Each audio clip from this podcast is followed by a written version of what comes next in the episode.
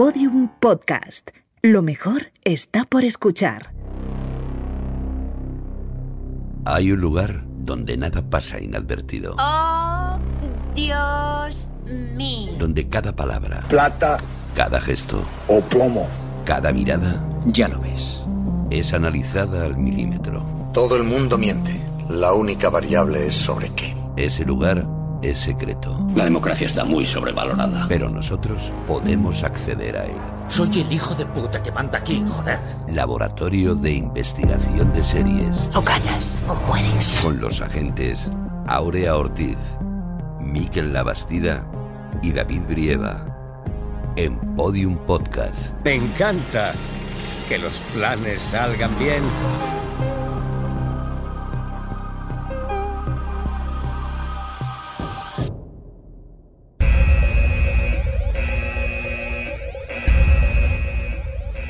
No pienso hacerlo. Yo tampoco.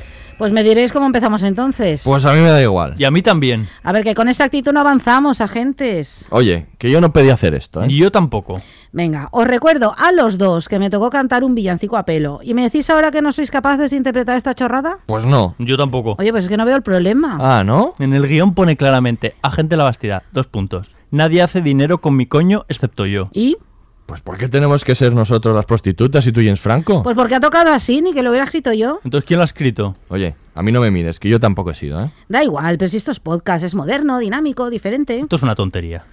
Bueno, está bien. Hago de prostituta, no me importa, pero el año que viene os juro, os juro... ¿Qué? ¿Qué nos juras? Que si hacemos el estreno de Maniac en Netflix, yo me pido a Jonah Hill. Y lo digo desde ya. Y yo en Mastón. Pues si es que os quejáis de vicio.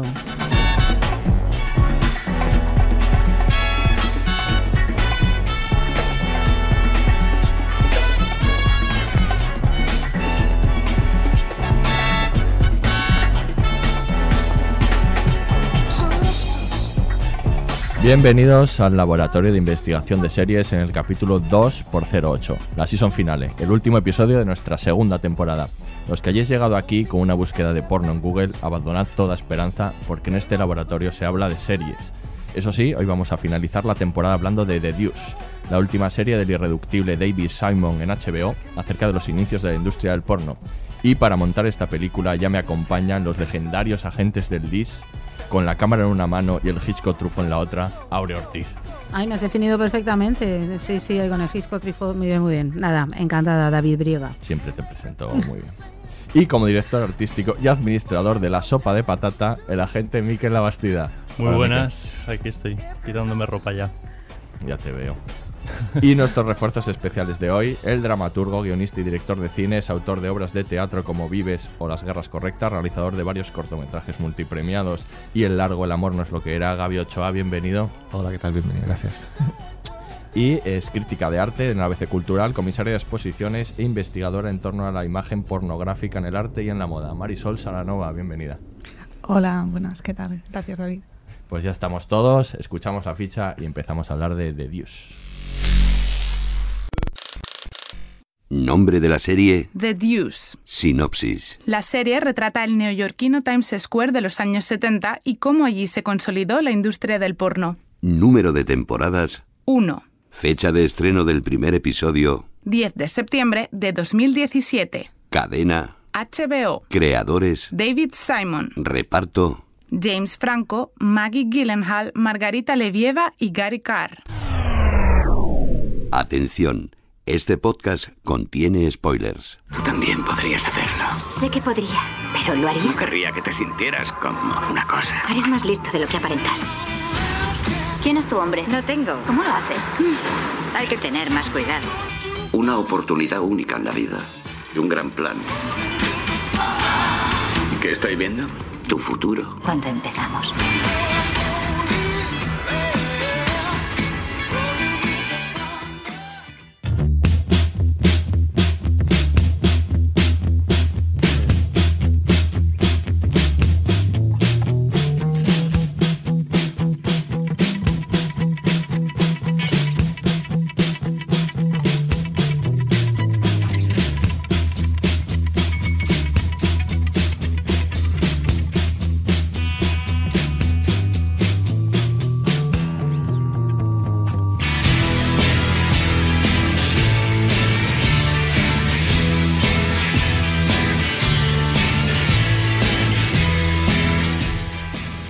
Vamos a hablar de The Deuce y no podemos hablar de The Deuce sin hablar antes de David Simon, ¿no? David Simon, uno de los principales creadores televisivos, no se entiende, yo creo, la tercera edad, la llamada tercera edad de las series de edad de oro de las series de televisión, sin la figura de David Simon, de los primeros que se te vienen a la cabeza cuando piensas en, en, un creador televisivo, en un showrunner, aquel que dijo la famosa frase de que se joda el espectador medio, ¿no? El, entonces el mayor enemigo de la señora de Cuenca o del concepto de la señora de Cuenca. Efectivamente.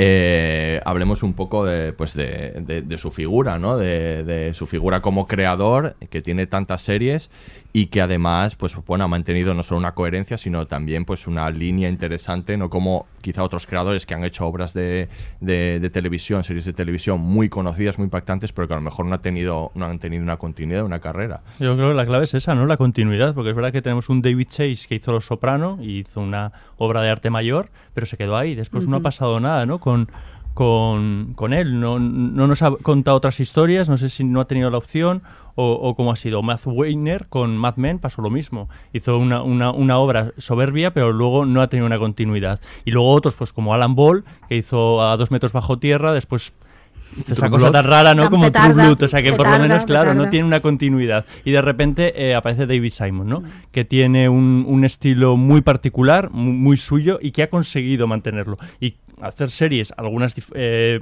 más, aparentemente más diferentes, ¿no? Como Tremé, pero en, en, la que se ve mucho su, su, su sello y sobre todo que, que le dejen eh, contar las historias como a él le gusta y, eh, y bueno y que le hacer una producción eh, exactamente igual que como se hacía en 2001 porque la televisión aunque hablamos de la tercera edad de oro ha cambiado mucho en estos 15 años y él se ha mantenido muy fiel a su estilo y a la manera de, de contar sus cosas aquí somos muy de Simon ¿no? Ahora, hemos hablado con él cuando estuvimos en el especial de política en el especial uh -huh. de música Simon es muy muy recurrente aquí en el, laboratorio. Música, hablando de Tremé también. Sí, sí. Uh -huh. Yo creo que Gaby, tú tienes un artículo reciente ¿no? sobre David Simon y admiras mucho ahí sí, su obra, ¿no? Cuéntanos. Bueno, para mí Simon es que eh, hay una cosa que tiene, de hecho, el, el, audiovisual, yo diría audiovisual, cine y televisión americano, que es que trabaja mucho lo que es la psicología del personaje, y esto se ve en general en muchas series, y es una cosa que viene del actor estudio y todo este tipo de cosas. Sin embargo, para mí Simon es el, es el autor que habla de la sociología de los personajes. Es decir, los personajes están en un espacio, en un tiempo, en, una, barria en, en una, barriada, sí. en una ciudad y les determina muchísimo, ¿no? Entonces, para mí eso creo que es fundamental. Cuando hablas de Simon, si no hablas de la sociología del personaje y de que trabaja muy bien el personaje, y, y ahora luego yo creo que entraremos en que tanto los masculinos como los femeninos, eh, creo que, que, es como la, para mí la guinda que del, del pastel. Y luego otra cosa que estabais diciendo, ¿Por qué Simon ha estado tanto tiempo trabajando a lo largo del tiempo? Para mí, si os dais cuenta, lo último que hemos visto de Simon siempre son o miniseries como Show Me a Hero, esta de Deuce parece que tiene una segunda temporada, pero es una cosa como muy pequeña. Es decir, creo que sigue trabajando como trabajaba. Y le han dejado trabajar como trabajaba. El resto no han trabajado así. Si pensamos en pues la gente que hizo Perdidos, por ejemplo, el, el, el Lam, ah, Lam, efectivamente, sí. esta gente sigue trabajando de una manera como que se ha ido adaptando. Y Simon no, es como que no, no. se adapta y le han dejado hacer y creo que el espectador lo agradece, por otro lado. Sí, pero es una excepción, ¿no? Es que totalmente, tú lo has dicho, totalmente. le han dejado hacer, que sí, parece bueno, difícil. Ahora hacemos un, un, repaso, pero veremos que salvo al principio cuando hizo Homicidio, porque él empezó escribiendo novelas, uh -huh. eh, la, la, novela de Homicidio y también La Esquina, eh, salvo Homicidio, que él hace con NBC, que participa escribiendo guiones para ella, luego es un idilio con HBO. También esa es la clave, yo creo. El hecho de que haya podido hacer tantas series es porque las ha hecho con HBO que le bueno, iba a decir, le ha utilizado, sí, lo ha utilizado como imagen de marca gracias al éxito de The Wire eh, y, y, y, le ha usado como, como imagen de marca porque en realidad sus series nunca han tenido una gran audiencia. Claro pero siempre han sido consideradas desde Wire, pues de, concretamente esta, la, pues siempre ha estado como encumbrada como una de las mejores series ¿no? de, la, de, la, historia de la televisión. Yo es que creo que él es un autor en el sentido más clásico y convencional del término. Es decir, es un autor que tú reconoces una serie de rasgos en todas sus series, cosa que con otros, incluso haciendo series magníficas varias veces, o sea, teniendo varias series magníficas en su haber, esos rasgos autorales no acabas de notarlos, es decir, se adaptan más a al, al, relato que estén contando, que pueden ser muy distintos entre sí, incluso visualmente. Y en el caso de David Simon está lo que ha comentado Gaby, que creo que da en el clavo con esta idea de la sociología. Y además hay como una marca visual también. Sus series se parecen visualmente. Está de tono casi documental que consigue, ¿no? A pesar la aunque estética, la estética sí, la estética, ¿no? el realismo. HBO deja mucha manga ancha sí. para que para que cada autor ponga su sello. En ese Ujú. sentido, a mí me parece. mm, Bueno, yo estoy enganchada a varias series de HBO y creo que no, no es baladí, porque les dejan esa manga ancha. También luego es un poco el precio ¿no? de coger la imagen como marca. Y hay una cosa muy interesante que es que es el único autor que conocemos que sigue en la misma, en la misma plataforma. Ahora se está dando que, que las plataformas firman contratos de exclusividad con ciertos autores, por ejemplo, la creadora de Anatomía de Grey, que, ha- que ha firmado que con Showtime, no, no recuerdo exactamente con Ujú. cuál era, pero esto se da Con ahora. Netflix, ¿no? Con O- Netflix, o, con con Netflix, Netflix. o con Sí, Netflix, sí, no con recuerdo con, Netflix. con Sí, qué sí, con plataforma Netflix, era. Pero sin embargo, Simon, no sé si tendrá ese contrato de exclusividad, o por lo menos no se ha hecho público, pero parece que lo tenga, ¿no? Pero yo creo que hay una cosa importante y es que HBO le deja rodar como él quiere. En los tiempos eh, actuales, en los tiempos de Netflix, que yo siempre digo que Netflix ha cambiado un poco eh, al, al espectador. El- los productos de Netflix, no todos, pero muchos, ponen toda la carne en el asador desde el primer episodio. ¿Para qué? Para enganchar y para eh, propiciar el big watching, ¿no? Que tú te enganches y veas toda la serie del, del tirón. Eh, Simon es un creador que le gusta contar las cosas poco a poco. De hecho, vamos a hablar ahora en The Deuce. The Deuce habla del inicio del porno. Tú ah, ves el primer capítulo y apenas se nombra el, No eh, nada de eso. eh, Sí, el no porno. O sea, de tú in- mm, puedes intuirlo porque alguien te lo ha dicho, pero jamás lo, lo dirías. Él se toma su tiempo en contar las cosas. Ya lo hacía en The Wire. Vamos, En The Wire tenías que pasar casi la primera temporada Sí, para sí, saber de qué, de qué iba aquello. Y, y hoy en día es, esto es más raro porque tienes como que enganchar más rápido al, al espectador. Y yo creo que, que, que Simon mm, dice que se joda ese espectador que no se engancha eh, desde, desde el principio y HBO se lo permite. Yo creo que ahí eh, el idilio viene un poco por ahí porque ahí se entienden muy bien, ¿no? Sí, porque Claro, el el- primer episodio, el- perdón David, el piloto es precisamente muy lento, ¿no? Sí. Y además dura una hora y veinte, es más cinematográfico que, Mm. que, en los- que el resto, yo creo. Y, y como lo introduce de una manera tan lenta, pues no es fácil que, que cualquier tipo de público se enganche. O sea, tienes que tener verdadero interés por saber que esa atmósfera te va a proporcionar las emociones que luego te proporciona la serie, pero no está Sí. claro desde el principio. No, y ahora no. todo tiene que ser muy catching para que te, Sí, to- para to- que te lo compren. Todo tiene que funcionar. Yo, yo le llamo las series cocaína. Es que es- esto es lo que ha hecho Net- Netflix, efectivamente. Es que Es son, son series que van muy rápido. Y, y Simon lo que hace es todo, todo lo contrario. Va abierto puertas de personajes. Tú terminas el primer capítulo y dices, si he visto 16, Sí, 17 to- personajes. Todavía no sabes quién va a ser el protagonista. Claro, y vas, claro, vas siguiendo gente. Bueno, Sí. obviamente al final sabes que hay protagonistas porque son porque luego- son los actores conocidos, Claro, pero poco más. pero si no, pero luego siempre hay sorpresas. ¿eh? Sí, claro que hay. sorpresas. Eh, Yo recuerdo, por ejemplo, en Show Me a Hero, para mí hay un personaje que ahora no recuerdo, creo que es Ca- Catherine Kinnear, ¿puede ser? Mm. Creo que es creo que es Catherine Kinnear, que es la señora esta que poco a poco se va dando cuenta Sí. de que Sí, lo sí, que la vecina. Sí. pues este personaje empieza a cumbrarse como para la parte final y sin embargo al principio dices, esta Sí. no es un personaje importante, ¿no? O sea que creo que y eso lo va haciendo. Es verdad que lo obviamente los protagonistas son los protagonistas y lo tienes claro, que salgan dos secuencias del primer capítulo, pero sin embargo eso como esa abertura de puertas está es muy interesante. Pero fíjate en The Wire como los protagonistas aparecen y desaparecen, los McNulty y compañía aparecen en la primera, vuelven en la tercera, ¿no? Eso se lo- Bueno, todas estas licencias que le permite HBO y que no podría hacer prácticamente en ninguna otra cadena, ¿no? Que, que sería prácticamente imposible. Yo, a mí me gusta mucho lo que has comentado de la psicología de los personajes, porque creo que de ahí está la clave en realidad de, la- de las series de, de Simon. Eh, hay que decir que él... eh, toma los personajes casi siempre de la vida real y eso es muy importante ¿no? para ese naturalismo, ese realismo que le da Sí, a hay, la... hay una cosa que es interesante, Miguel, que es eh, que, mm, que, que él es, ha sido periodista. O sea, esto decir, se nota para mí es fundamental. Bueno, Miquel podrá decir, ¿no? Pero Bueno, esto- tú mismo, eh, a la hora de escribir, tú muchas veces recurres a, eh, a periodistas. Sí, yo trabajo que- normalmente con periodistas Claro. eh, y creo que es que es fundamental a la hora de conocer. De, de- de- yo cada, cada vez que escribo, cada vez más es de si no escribes, si estás sobre todo si estás escribiendo con una cosa que es real, que ha sido real o que ha pasado de manera real, si no recurres a la realidad, tengo, tenemos otro problema que este, yo soy el, el gadget de los de los nombres, que es el, el guionista Wikipedia que le llamo yo, que es que abre la Wikipedia, todos, ¿eh? abre la Wikipedia y dice, a ver, muy bien, ala, pues Es nada, verdad. continúo. Y dices, ya, pero es que esa historia ocurrió en la calle, bájate a la Mm. calle, y conozco, conoce a esa persona o esa mujer, ese hombre que tuvo esa historia y a partir de ahí conocerás esa historia. Claro, porque si no tú relatas, y esto siempre lo pensaba en The Wire, eh, eh, hay sucesos de película y sucesos reales. Es verdad que tú eh, piensas, el cine a veces tiende a idealizar algunos, eh, algunos hechos, ¿no? Y en el caso de los sucesos, sobre todo.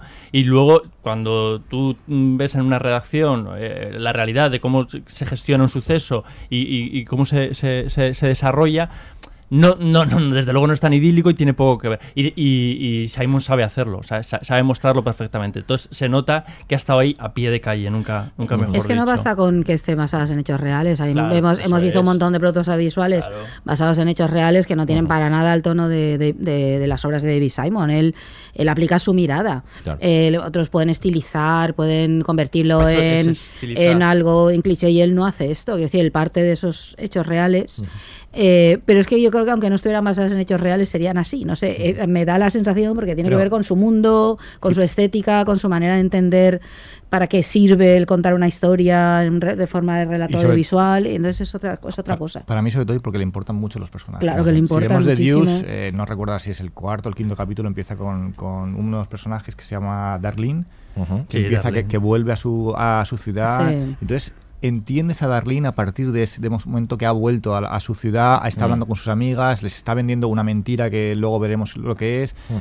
Le, le preocupa a los personajes. Es decir, en el resto de la, en las series cocaína no le preocupa a los personajes. Los personajes son meros secundarios. la trama, hay que quemar trama, Hay hay que que- quemar sí. trama y son Hay que meros sorprender secundarios al que, está- que están adyacentes a la historia. Sin embargo, Simon dice, no, no, paremos un momento, este es un personaje secundario, pero quiero que sepáis por qué es secundario y a, y a dónde va esa Es que historia. eh, yo creo que la, o sea, la preocupación es una preocupación genuina personal por, por este tipo de personas que viven sobre todo en barrios eh, en barrios eh, pobres y, cuando él trabajaba en el, en el Baltimore Sun haciendo periodismo y bueno hay que decir que deja el Baltimore Sun decepcionado bastante decepcionado con el periodismo y entonces este trabajo que hacía en el que por- para hacer homicidio él primero empieza eh, pasándose prácticamente un año con dos detectives de homicidios y viendo cómo trabajan día a día, o sea, no solo está en que no, no solo se basa en, en personajes reales, sino que las ha vivido, o sea, ha estado con ellos, ¿no? Y, y luego de, de hacer homicidio, él decide también tomarse como una excedencia del Baltimore Sun antes de dejar el periódico y él eh, se pasa prácticamente otro año en una esquina de un barrio marginal de, de de Baltimore, en el que aprende... eh, todo lo que tiene que aprender para hacer de corner, que son como las bases para luego acabar haciendo de wire, ¿no? Entonces esta preocupación yo creo es genuina por, por las personas que viven ahí, ¿no? Y por sus problemas, y por eso él, otra de las partes que, que no hemos mencionado, es que no solo hace estas series, sino que él es luego muy político en su vida sí. ordinaria. Él es portavoz de una serie de, de causas, ¿no? Como la guerra contra las drogas, etcétera, ¿no? Y que las, las temáticas que él trata en sus series son unas por las que él está profundamente preocupado y que trabaja y trata cada día, ¿no? Y, confro- y confronta. Y forma equipos también que están implicados a ese Estables, nivel. sí, Por sí. ejemplo, eh, Maggie Gyllenhaal, a mí me llamó mucho la atención que leí una entrevista que le hicieron en la cual eh, explicaba que ella convenció a Simon para unirse al equipo de producción y poder estar en todo ese proceso de investigación periodística eh, en el cual entrevistaban a prostitutas que habían ejercido en el Nueva York de los años 70, a exactrices porno, un poco para meterse en el personaje, no solo en su propio personaje para entender esa psicología del personaje de Candy, Eileen, ¿no? sino que también eh, comprender los de, los de sus compañeros de rodaje, o sea, para que realmente haya, se entienda como un todo, ¿no? Pueda funcionar. Es que yo creo que la clave está en lo de en lo de la mirada sociológica que decía Gaby.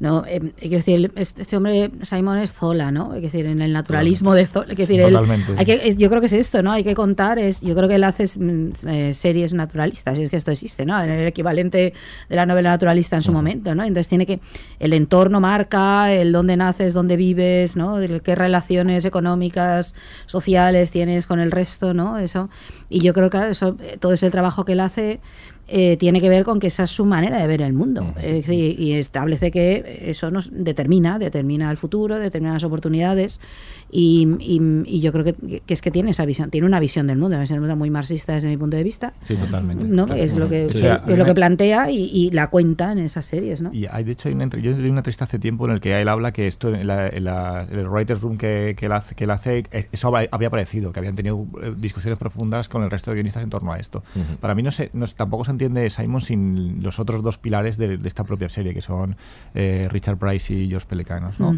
Que de hecho, si seguimos su, trayectoria, Richard Price este año también hizo The Night Of, eh, Pelecanos siempre ha estado con él. The Wire. Eh, entonces creo que, que, no se entiende sin, sin ese tipo de, de creadores que, que, han trabajado con él, o, pues, o anteriormente cuando hizo The Wire, Ed Barnes, que, que, había sido profesor, de hecho se dice que Presbalowski es un personaje que nace del propio Ed Barnes, entonces creo que, obviamente podemos encumbrar al, al creador, pero creo que tiene una, un abanico, incluso yo iría más atrás. Lo que pasa es que justamente en The Deuce no, aparece, no sé exactamente en qué momento pero eh, las primeras partes de The Wire, los, de los primeros capítulos hay una serie de directores, entre ellos, por ejemplo, Annie Caola, que es una una creadora, eh, creo que es polaca, o sea, francesa de origen polaco, que trabaja con, con, él y que trabaja de una manera muy profunda, ¿no? Yo creo que, hay que seguir como todo el abanico. Creo que David Simon es la punta del iceberg donde empiezas a, trabajar y hay muchos creadores trabajando mm. con él. Y no, no, solo el resto de creadores, lo que decía Marisol es muy importante, crea equipos, no solo están esos, sino los actores, los actores repiten, no es tan habitual ver tantos actores repitiendo de unas series a otras sí, de, totalmente. David Simon. Incluso esos, sobre todo esos secundarios que dices, a mí me suena, claro, la, serie de David Simon. O sea, es casi un personaje. Son como los, eh, las actrices de Almodóvar, ¿no? Sí, sí, sí. Mira que comparar a Simon y Almodóvar Oye, pues, es como complicado. el montón de John Ford, que tenía ahí a todos sus actores que los veía siempre en sus películas. Los directores también, ¿no? Porque yo creo que él había hecho alguna cosa anteriormente con Michelle McLaren, que era productora de Breaking Bad, y dirige nada menos que el episodio piloto y el último, el, octavo de la temporada. Sí, sí, sí que es verdad. Fantástico. Pues nada, eh, ya, nos, ya hemos calentado un poquitito, vamos a empezar a hablar de, de Dios. A mí personalmente no me inspiran cosas tan fuertes, pero hay clientes a los que sí. Y creo que sé por qué. ¿Lo adivináis? ¿Mm? ¿Probáis? Sí, voy a intentarlo. Bueno, les han enseñado que las mujeres podemos aceptar o rechazar practicar sexo, que tomamos decisiones, que somos particulares. Pero ven a una chica blanca y guapa follándose a un armario empotrado negro y piensan, no, ellas están igual de salidas que nosotros. Creen que no tenemos inhibiciones, que es lo que a ellos les gustaría. Joder, chicos, hasta nos follamos al perro cuando no miráis. Bueno, es su fantasía, ¿verdad? Es la mierda que vendemos aquí. Ya veo por qué la has traído.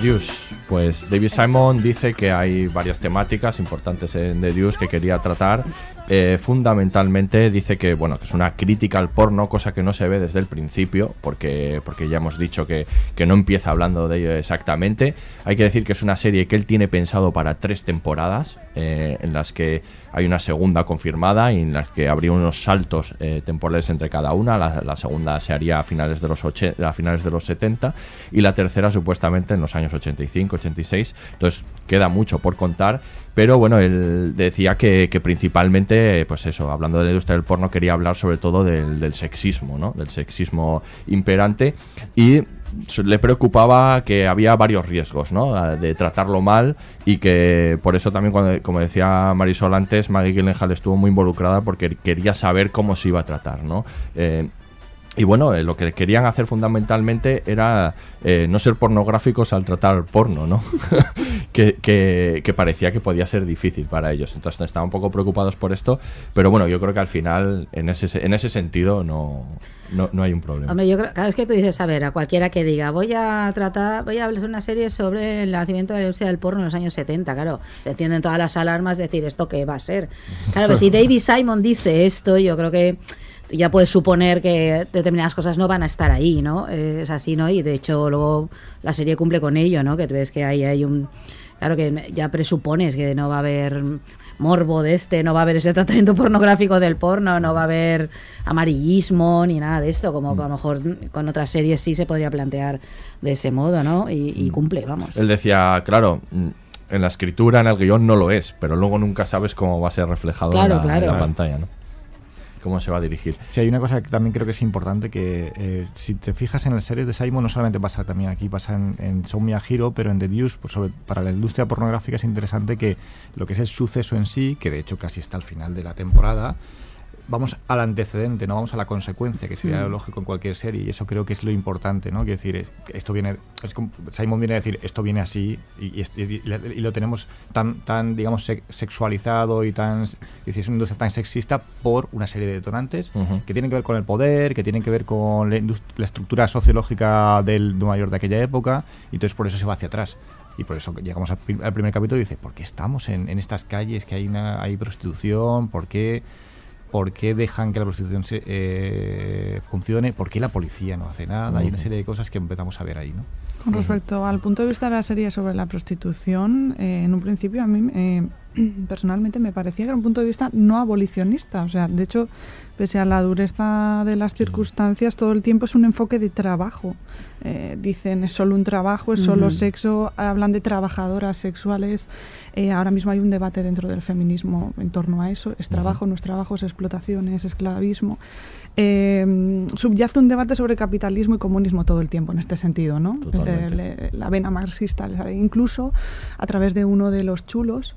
eh, yo no sé si en castellano dicen proxenetas o dicen chulos. Ahora ha sido la primera vez que lo he oído doblado. Dicen chulos, porque la- Creo que dicen chulos. Dicen chulos. Pues eh, en inglés también dicen más bien chulos, o sea, tiene la connotación un poco peyorativa.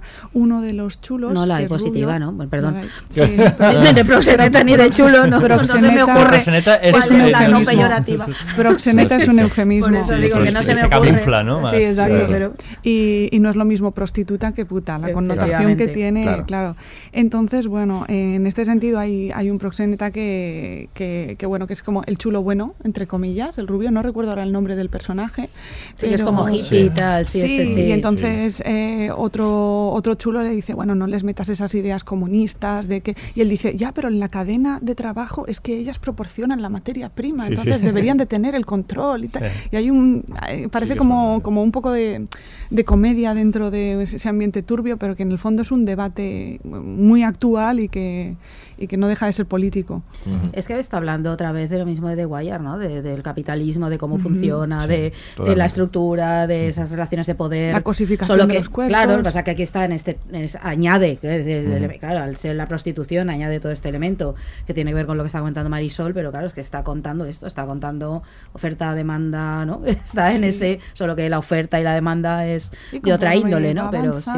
en realidad el porno aparece como, entre comillas, una salvación. Es que eso es muy importante. Sí, es lo que iba a decir, que antes decía David, ¿no? Que era como eh, eh, la parte nociva del, de- del porno o algo así. Y es verdad que es una salida para, para muchos de ellos. Ahí el espectador te muestras un poco como diciendo, sí, métete por ahí, pero piensas, ostras, no, no, Es- no es un camino. Yo sí creo que Simon hace una cosa muy Adecuado. interesante de Deus, que es la cara A y la cara B. Te Sí. va a mostrar la cara del, del, del porno porque te la mostrará en la segunda temporada. Claro, la, cara, seguro, la cara B. seguro, duda, seguro, duda. claro, claro. Te lo, hace, y te lo hace con los personajes, que yo insisto mucho en estas cosas de los personajes. Que es decir, cuando te muestra a, a, ¿cómo se- a Candy, al principio dices, bueno, es una prostituta, eh, de hecho está sola, que se ha enfrentado y sin embargo luego poco a poco vas viendo esa evolución. Te pasa lo mismo con, con Vincent, ¿no? Que Vincent lo ves y dices, es un poca, un poca sangre, que decimos Sí, aquí, ¿no? fíjate. Poca Sí. sangre, que, que no sabe si estar en casa o no, que se va, que, que le- que al principio casi le pega una paliza y tal, y sin embargo poco a poco ves que evoluciona, ¿no? Y hay un cliché que, que, bueno que ya no cumple al 100% con respecto a las otras prostitutas que aparecen, que se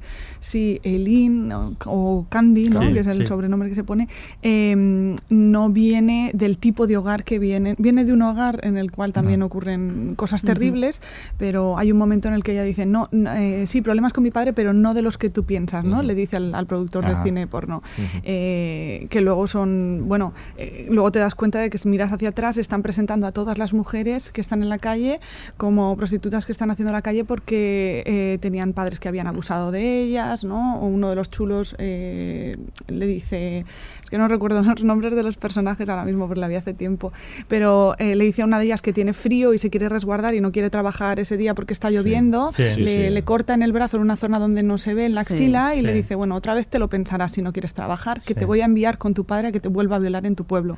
Sí, Entonces sí. es como, ostras, presentar también una visión de como de mujeres que han fracasado en la vida porque han tenido un hogar desestructurado. Eso me parece una visión muy conservadora y yo soy bastante crítica con ese con ese punto de, de encuentro Sí, con porque ahí también se eh, pasa un poco que al final la prostitución es una salida, ¿no? Para salir de, de- de- de esa eh, situación tormentosa que vivían en, en sus familias y, como que van abocadas, ¿no? y, a no, ello. y no tan tormentosa, porque como decía el, la- el ejemplo que Javi- eh, este Gaby antes de Darlene, que trae a una chica de su pueblo que no parece tener tampoco un entorno especialmente opresivo. Pero Darlene la capta. la, sí. Darlene la Sí, capta, pero bueno, ella dice, yo so- no sé qué voy a hacer, pero sé una cosa que no voy a hacer, que es coger el autobús de vuelta al pueblo.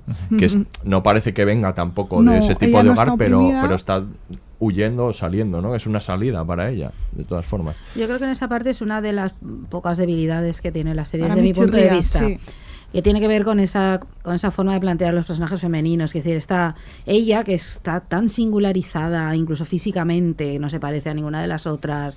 Al principio aparece con la, la peluca esta maravillosa y rubia Ella es platino. distinguida desde el Es- principio. tiene una es clase, como- ah, bueno, tiene una clase, verla andar, mejor. no, pero la ves Sí, andar, sí. tiene una clase que las otras no tienen. Y esto la singulariza, la singulariza tanto que yo creo que acaba yendo un poco en contra de lo que está planteando, claro, porque es una, la ves ahí y dices, claro, ¿qué hace esta mujer aquí, no? Y, y, y yo creo que, que distorsiona eh, parte del discurso sobre la prostitución, porque las Sí. demás parecen, eso, lo que tú decías, ¿no? Como todas abocadas a... De Y algún ella- modo, porque, porque vienen como de otros lugares y Es- tal, y dices... como viene de mejor cuna, yo- pues entonces tiene eso- más, mayor inteligencia para mí o medios chirría para esto salir un poco, sí, porque Sí. las otras no se plantean lo del porno.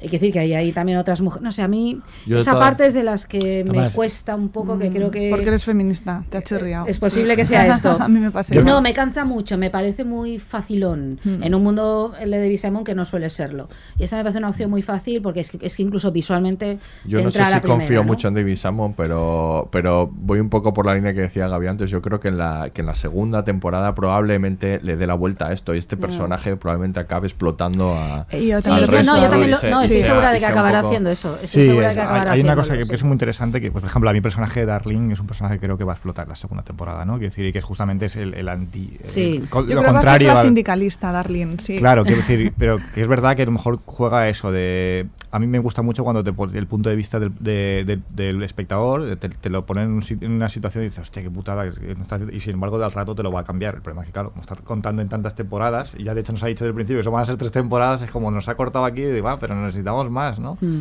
Hay muchos personajes. Otra, otra chica que ahora ya no me acuerdo, que es una chica más jovencita que viene del, de, que es una chica blanca. La primera, De la primera que aparece, la que viene del pueblo. sí. Esta también, digo, esta también va a explotar. Que decir, son personajes que creo que poco a poco vas, vas a ver explotar hacia algún lado. Pero claro, el problema que tiene cuando cortas es cuando, que, que dejas parte de la información ahí, ¿no? Eh, y, to- y claro, yendo hacia el otro lado, por ejemplo, en el caso de los chulos, eh, es curioso cómo los trata, ¿no? Es decir, de, de hecho, uno de ellos muere, ¿no? El, el- de alguna manera el que va a ser como una especie de chivato, ¿no? Y dice, vale, Ujú. esto va a acabar mal. O sea, es como que, que va como extrayendo. Sí que es verdad lo, lo que comentáis, eh, pero yo como, como de- de- de- me pensaría, digo, vamos a ver la que, se- que, que nos plantea la segunda temporada, a ver si esto se remienda o no se remienda, ¿no? Sí, porque aparte yo creo que a partir del cliché, yo creo que a veces también juega un poco con, con, con- con un espectador que tiene paciencia a la hora de ver el recorrido de los, de los personajes. porque ser. en realidad es que retratar el Nueva York de los años 70 a priori es muy difícil no caer en ciertos, en ciertos clichés. Vamos a ver la evolución de, de- de- de estos clichés. Yo también confío un poco confío un poco en ello, ¿no? De La hecho, yo- problemática racial eh, también es. Eso es también, también Sí, es tanto, en realidad aquí tema todos los temas de The Wire, Todos, o sea, no, todos, no- no todos. nos equivocamos, y, y de Simon, o sea, aquí está La la, la pobreza, la droga, la marginalidad, del eh, la violencia, la clase obrera, efectivamente el periodismo, la gentrificación, Sí, la policía, la muy- corrupción, la muy, muy, corrupción. muy, muy importante. Están todos, los temas de, todos. de- Yo, yo diría lo que decía. Aurea, que para mí el tema central para Simon sigue estando que es la relación de trabajo y Mm. las relaciones de poder. el capitalismo, ¿no? Es como que le hubiéramos dado otro tema y hubiera seguido con, Sí. ese, con ese tema, ¿no? Que por otro lado me parece súper interesante, ¿no? Quiere decir que hay un autor que, que se dedica a esto. Es verdad que, que, que esta ficción o esta historia en manos de otro a mí personalmente me daría miedo, ¿no? Eh, Pero sin embargo con Simon creo que, que, que- que, bueno, es como de, le doy el voto de confianza, no sé si para bien o para mal. Es verdad que también que Simon ha tenido resbalones, ¿eh? Quiero decir, yo para mí no me gusta todo Simon. Eh, hay cosas como Tremé en las que tengo mis cos- mis mis mis sisis, ¿no? Dependiendo de Si lo llegamos a saber, no te invitamos también. bueno, pero es que no, no tiene que ser inma- blanco inmaculado, por ejemplo. Sí, Simon es curioso, siempre ¿Todo Tremé no te gusta? Todo Tremé no, pero creo O sea, que, que, que Tremé eh, creo que se explaya en, Mm. en exceso, ¿no? Y es Es decir, creo que el, algo hay un poco, un poco autocomplaciente. Sí, hay algo, profundo en New Orleans que creo que no lo terminé de tratar. No lo sé, ¿eh? pero bueno, eh, justamente me pasa con Tremendo, no me pasa con The Wire, no me pasa con, con, The, con The Deuce, no me pasa con, con So Me Hero, que fíjate que eso es una historia como más externa, viendo un libro, etcétera. Luego, luego, hay otra cosa aquí que eh, sí agradezco y es eh, que haya muchos personajes femeninos, porque en The Wire os recuerdo que hice el, el, cálculo, no sé, de los 41 personajes que tienen más de 20, 20 episodios o más, solo hay cuatro mujeres. Eh, y esto yo creo que en The Wire a mí personalmente me me cantaba mucho. Sí. yo reconozco no, la mirada feminista, pero dices, caramba, es que es una desproporción brutal sobre todo teniendo en cuenta que está contada en el hoy. A lo mejor esto contado en los, si lo planteas en los años 70 hubiera tenido mucho más sentido. Porque históricamente lo podías justificar de algún modo, ¿no? Entonces sí que agradezco que aquí en eh, aquí esté contando historias con personajes femeninos complejos y que, que estoy segurísima. Potentes y muy protagonistas. Muy potentes no y además estoy segura que van a ir a mucho más eso no, tengo la menor duda. es decir las protagonistas y que esté hablando de eso no y que esté hablando de eso del cuerpo de la mujer y de la mujer. eh, sobre todo pero pero el resto de, de, prostitutas no son prostituta 1, 2 y 3, 4 ¿no? son, son, personajes están trabajados tienen una historia por detrás y sobre todo les, les atisbas un futuro. Y porque son días listas lo que pasa es que es verdad que de alguna manera están condenados pero tienen motivación eh, por, salir, por avanzar, en su mayoría, y si, y si les dejan, ¿no? Ahí está el caso no, de, pero que de, de era pues eso, una serie muy masculina, en muchísimos sentidos de la Totalmente, totalmente. Y entonces agradezco esto, ¿no? Por parte de un creador con una mirada tan afilada y tan y tan valiosa que haga esto. ¿no? estoy de acuerdo con Aurea y además pienso que especialmente en The Deuce eh, también se ha escogido actrices que, bueno, la representación del cuerpo femenino está muy cuidado en el sentido es de diversa. que es diversa, eh, no hay, eh, por ejemplo, no hay actrices que, que tengan cirugía plástica, ¿no? no, no hay pechos operados, que no es que estén ni a favor ni en contra, simplemente que es que si estás reproduciendo los años 70, las, las prostitutas no tenían la capacidad económica en aquel entonces y en ese contexto eh, tan sórdido para poder ni siquiera plantearse hacerse ese tipo de operación. ¿no? Y entonces está, está muy cuidado, son cuerpos reales y mm. cuerpos muy diversos y nos muestra eh, pues una cara que, otras, en otras series yo creo que no, no se lo ha currado tanto en ese sentido. ¿no? Ha tirado más de... Sobre todo cuando buscas a grandes nombres. En este sentido yo, yo estoy muy, muy enamorada con con eh, Gillenham porque es que, para empezar ella se, se, expone de una manera tiene 40 eh, años no es una no, no, es un carácter Claro, es que todas las demás son como tiene, más jovencitas. Tiene secuencias complicadas. Y se arriesga, arriesga, arriesga mucho completamente. arriesga muchísimo en Muchísimo, la y se expone. Bueno, ella había arriesgado bastante. En, en The Secretary. En The Secretary, por ejemplo, o en alguna así. Pero sí, se agradece mucho. Y no solo, no solo actrices, o sea, como decía Marisol antes, eh, Michelle McLaren dirige el, el, primer episodio y el último episodio. Eh, cuentan con guionistas como Megan Abbott y Michelle, y Michelle Lisa Lutz, que son que, que además de guionistas son novelistas, que eso es otra cosa que no hemos comentado que hace Simon, que es que suele trabajar con guionistas que son novelistas, no escritores de televisión.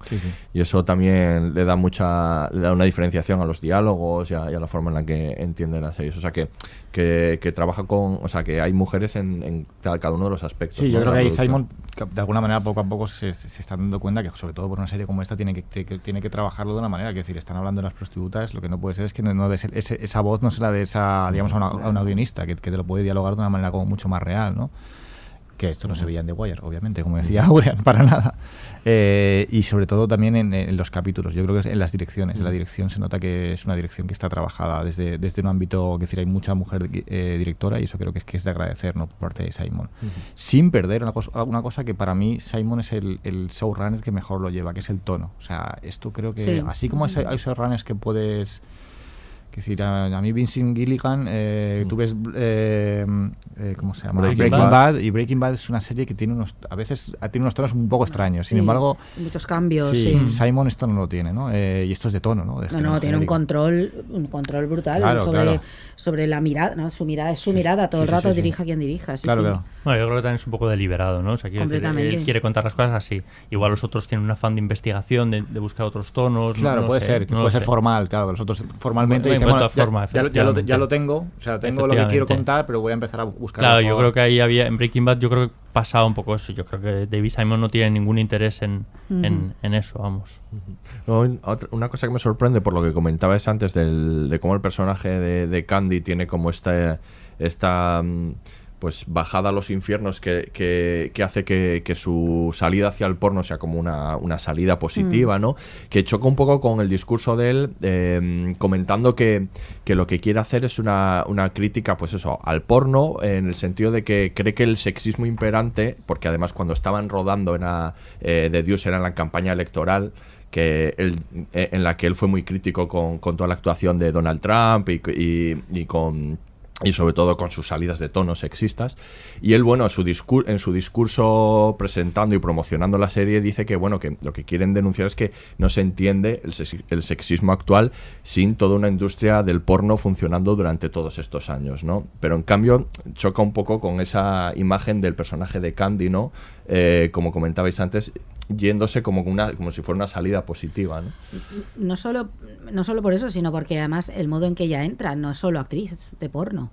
Ella quiere dirigir. Claro, ella entra con una mirada distinta porque si, a lo mejor si la salida hubiera sido repetir, digamos, aquello que hace como prostituta en la, en, en la industria del porno, no estaría tal vez esa mirada como liberadora que le plantea, pero ella es una liberación, se va a convertir en una mujer de negocios. Claro. Y encima tiene mirada cinematográfica, o sea, en productora, ¿no? Es lo que vamos viendo, en directora, en alguien que quiere cambiar las cosas.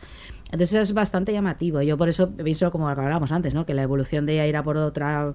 Por irá por ahí, se convertirá probablemente en eso, una explotadora, es posible que haga esto, pero sí es, es que bastante la salida curiosa. eh, es especialmente liberadora porque primero te la muestra en, en un infierno. Es que o sea, esa para mí es otra de las debilidades. O sea, que tiene que ver. A ver, eh, el personaje de ella se ha mantenido todo el rato en esa especie de. Ella es la única que no tiene chulo. Físicamente no es como las demás y destaca con la pongas como la pongas, con peluca o sin peluca. Eh, muestra una inteligencia. Adivinas O- desde el o- principio o que va a que- tener un, un claro. papel mucho más. eh, no, pero luego que hace ¿no? bajada de los infiernos, le pegan la paliza, tal, no sé cuántos, que ves, es ahí donde me, me sigue pareciendo forzado. Eso es lo que que comentaba un antes, hijo. que está ahí otra vez es como, no hacía falta, es... No sé hasta qué punto, Mm. claro, esta bajada de los infiernos, como voy a daros el cliché. O sea, que es una prostituta, no puede ser que salga incólume y perfecta y con sus andares maravillosos, sin que alguien le haya pegado una paliza, sin que Tiene que alguien tener haya ese- hecho el- esto, ¿no? Para luego justificar, ¿no? La, la entrada. Esto me parece torpe. ¿Pero tú crees que es me para parece un poco torpe, me parece como torpe, además siendo como es David Simon. ¿Pero por qué te parece que es para justificar? Porque yo creo que desde el principio ella, es la- es- ese- ella Pero para que se entienda tiene, mucho más como tiene salida. mucho interés, ¿no? Y curiosidad. Cuando hablan del porno, enseguida ve la parte negativa, pero eso, a ver, se, se cobra por un eh, polvo que luego van a ver 800 personas como, como solo uno. Y enseguida ve la parte mercantil. o sea, Sí, pero, decir- pero quiero decir, si le pega la paliza, si tiene todos estos problemas, es como, sí, tengo que salir de aquí como sea, la ves ahí hundida, entonces me voy para allá. No hacía falta, ya lo había mostrado desde el principio, podía salir sin necesidad de que le pasara nada Por malo, eso yo porque no es sé una si es lo que empuja vital. al final. Es- sí, pero a mí esto, ya digo, esta parte me parece un poco torpe. Un dato interesante es que hoy en subrayada. día a las actrices porno les sucede exactamente lo mismo. O sea, da igual que hayan pasado 40 años que eh, cobran por una película, por un rodaje, pero no por las veces que esa película luego se va a reproducir. Entonces no, no los tienen. Yo me acuerdo que a Marna Miller eh, en una entrevista que le hice el año pasado eh, estaba como muy implicada en aplicar algunas de las eh, ventajas que habían conseguido dentro de la industria del porno en Estados Unidos, aplicarlas aquí, ¿no? Porque decía aquí, por ejemplo, mm, los análisis eh, llegan a veces cuando ya has empezado el rodaje, ¿no? Entonces no sabes si tu compañero tiene Claro. algún tipo de enfermedad. Yo recuerdo una escena en The Deuce eh, de, de los últimos episodios en los que, o si no, siquiera, quizás el último, en la que mm, Candy está animando a las actrices, ¿no? También les quiere, les da de comer, como que les trata bien, cambia el escenario y lo pone en color rojo en lugar de color verde, así como que tiene un poco de gusto, pero también Mm. sabe cómo motivarles, tiene eh, esa perspicacia y, y bueno, y en el fondo les está también como dignificando, ¿no? De pronto ya no se sienten prostitutas, se sienten actrices, Actrices. y hay un halo hollywoodiense detrás, ¿no? Que, que, que, bueno, que mm, Darlene cuando sale y se, se mira reflejada dice, ostras, es que soy una actriz, no he hecho nada malo, pero ahí es, un, es la espada de Damocles, porque en realidad eh, van a cobrar menos que una actriz de Hollywood, van a tener los riesgos, les dice, a una de ellas le dice, eh, a que venía de Montana, le dice, ¿has tomado la píldora? Porque aquí no quieren utilizar preservativo. Entonces, claro, eh, todos esos problemas yo supongo que los veremos en esa cara B que nos va a enseñar en la segunda temporada. De hecho, Darlene, acuérdate que, que es interesante que dices porque Darlene justamente es la primera que, se lo comenta y Darlene no quiere, ¿no? Y, y de hecho Darlene hace una reflexión muy interesante y dice, ya, pero es que eso se quedará durante toda la vida. Mis y yo- hijos lo y- verán. Sí. Claro, entonces es por eso yo pienso que Darlene para mí es un personaje que creo que va a explotar. Porque ya ha habido un cliente, estoy de acuerdo contigo, Gaby, y ya ha habido un cliente anteriormente que ha hecho un vídeo con ella. Y a ella le ha dado sí, rabia que se lo han encontrado luego el vídeo por ahí y ella dice, oye, yo cobré por un polvo y de repente Sí. este vídeo lo están vendiendo en una tienda. Sí. Pues vamos a hacer una pequeña pausa y seguimos hablando de más temas de Dios. Con el debido respeto, teniente Sweeney, esto lo empezaron sus hombres. He perdido unos 200 y ahora quiere cobrarme. Para evitar que esto vuelva a pasar. ¿Y tengo que pagar a la policía para que no me destrocen el bar? Pero si mi negocio es legal. ¿Y si pusiera a tus clientes en fila y los cacheara? ¿Qué podría encontrar?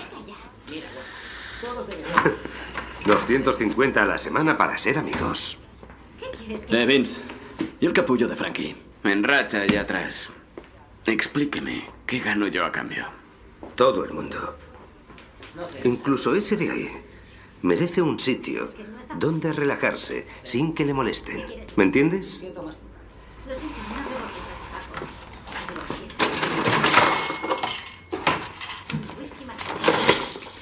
Venga. Tomaré un bourbon. Pero del bueno. Soy un VIP.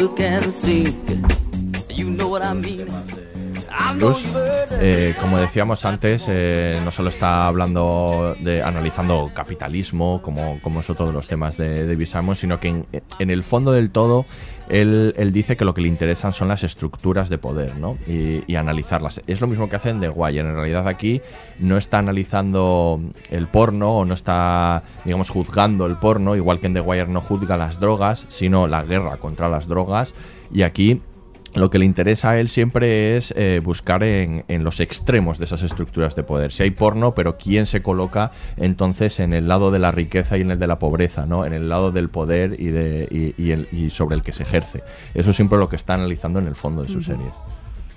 Bueno, eso es algo de lo que hemos comentado antes, ¿no? Esta idea de que es que ese es el gran tema de la obra de David Simon, ¿no? Yo creo que cuando, no sé qué series más hará en el futuro, pero probablemente cuando se haga análisis de autor, ¿no? En- aparecerá eso el capitalismo, entonces habrá como diversas manifestaciones de, de todo esto y aquí lo, lo vemos en todas partes, incluso en la propia institución policial, ¿no? En el propio periódico, ¿no? En la parte del periodismo que creo que es la más floja de toda, Y la policía. de toda la también, serie, ¿no? en la Yo creo que policía. precisamente además tiene mucha relación. Claro. Yo creo que es- a mí es la, la parte que más me chirría. Esto. Sí, yo creo que está esa- la parte de la policía más- y los periodistas es lo que sí, esto, esto cuesta. No, no está muy desarrollado y está como mal resuelto. Ahí Sí. me parece que, que flojea un Es que ahí como que se le nota la tesis, ¿no? El mensaje. Yo creo que Ya. eso es como poco sutil, esa parte, ¿no? Simon es un actor de, de mensaje, de muy, o sea, que decir, creo que eso esto es clarísimo. Entonces, por eso puede ser que se lo note. Pero vamos, para mí es, o sea, así como hay autores que totalmente obvían el mensaje y, y para mí eso es peligroso, ¿no? Que decir, es como que no, no es que tengas que dar un mensaje, pero sobre todo es que no puedes hacer una serie sobre el franquismo y no hablar, o sea, y no en los años 40 y no hablar de franquismo, ¿no? Simon creo que es todo lo contrario. Pones No, una no, carne la eh, ¿eso- la- ¿Eso pasa? Sí, sí, no sé por qué, pero sí pasa.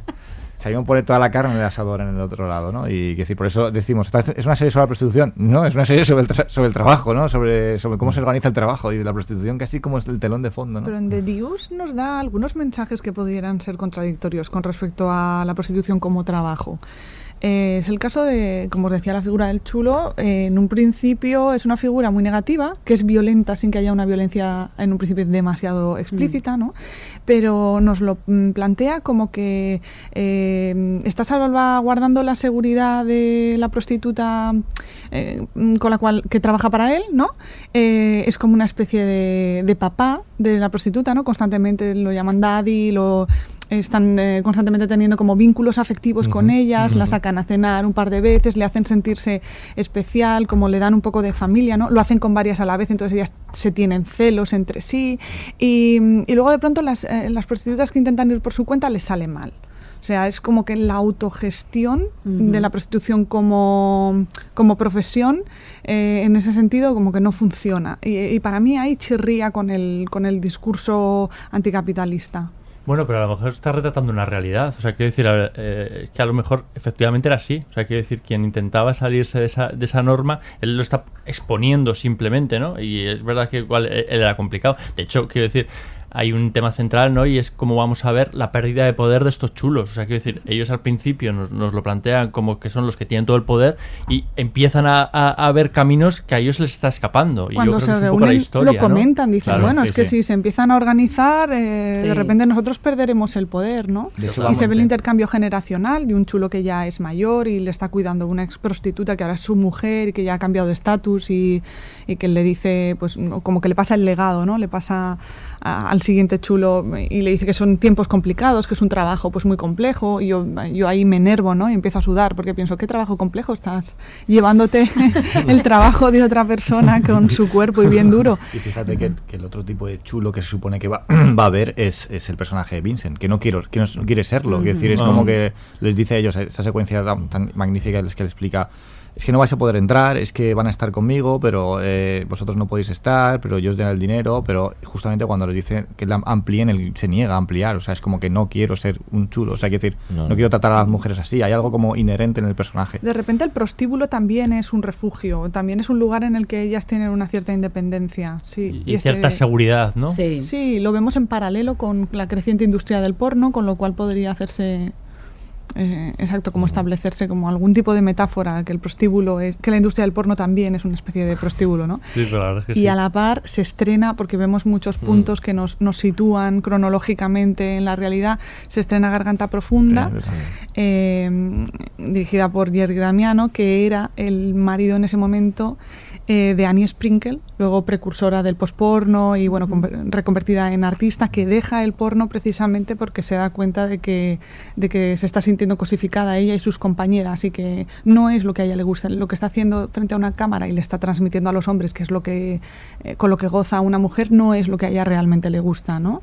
y, y- y ella empieza a filma, autofilmarse y bueno, también hace como un break ahí dentro de la industria del porno, que ya es en los años 90, pero que es, eh, las bases las tiene en ese, porque ya era, era eh, ex prostituta y actriz porno de su propio, de las producciones de su propio marido. Entonces, aunque no esté presente en Garganta Profunda, sí que está en ese momento gestándose todo ese movimiento feminista pospornográfico en el cual no voy a ahondar, pero que bueno, que es la- el germen de mi tesis doctoral, entonces no puedo, no puedo obviarlo. Cuando vi que se estrenaba Ga- Garganta Profunda fue como, ostras, claro, esto está localizado en ese tiempo, ¿no? Sí. Entonces Claro. había muchas mujeres, eh, muchas cabezas pensantes en ese momento que querían hacer lo que estaba haciendo Candy, eh, pero querían hacerlo eh, para autogestionarse, para liberarse no para lo que creo que Candy quiere, ¿no? Que Candy, aunque se comporte muy bien en- eh, con respecto a su hermano, por ejemplo, ¿no? No quiero hacer mucho spoiler, pero eh, que No, su- no, hazlo, hazlo. en ese momento su hermano está en un psiquiátrico porque sus padres, su padre especialmente,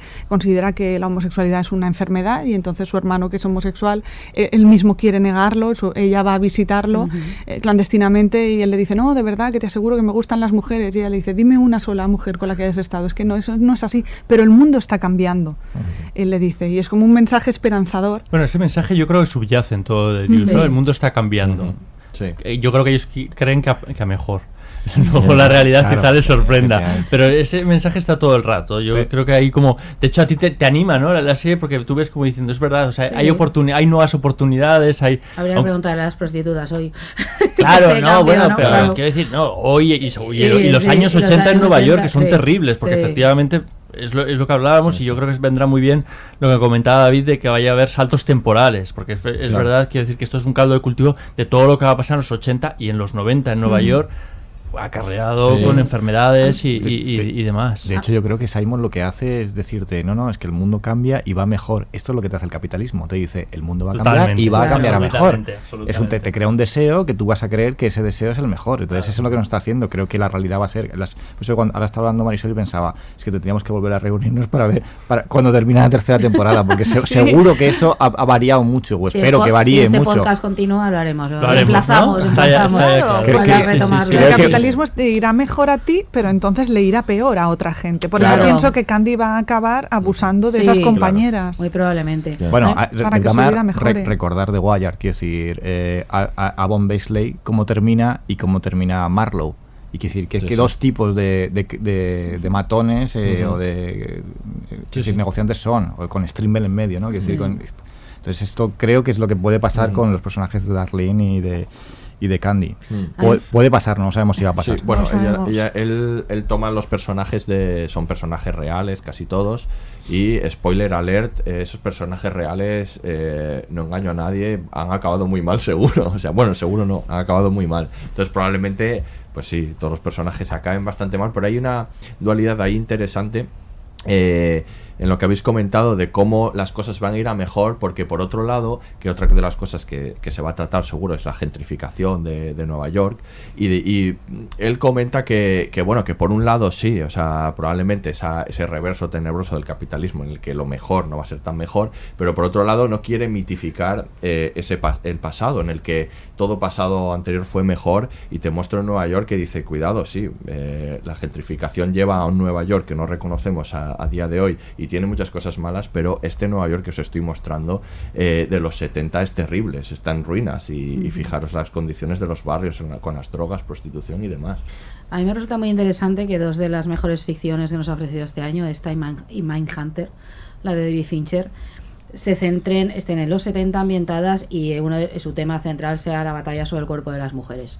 ¿no? La, la otra a través de la figura de los psicópatas y de la investigación que lleva a intentar entender por qué esos hombres hacen esas cosas a las mujeres, ¿no? Y, y, por ejemplo, a través de las figuras de las novias o de las otras mujeres con las que entran en contacto. Aquí, por ejemplo, lo- la estudiante, Sí, ahí. The Mindhunter, la novia del protagonista, ¿no? Que son mujeres que están en otra onda, pues en esos años 70 de feminismo, liberadas, que se acuestan con quien quieren, que, que, que tienen estudios, que están enseñándoles a los hombres cosas acerca de las mujeres y los hombres, acerca de la masculinidad. Entonces me resulta muy interesante que, que dos estos, que dos grandes creadores como estos hayan ido a los 70 a contar eso cuando es un tema hoy en día central, ¿no? Y el, el- el feminismo es un debate iba a decir que afortunadamente está muy puesto en la mesa y se habla constantemente, aunque desafortunadamente también está recibiendo unas reacciones brutales, ¿no?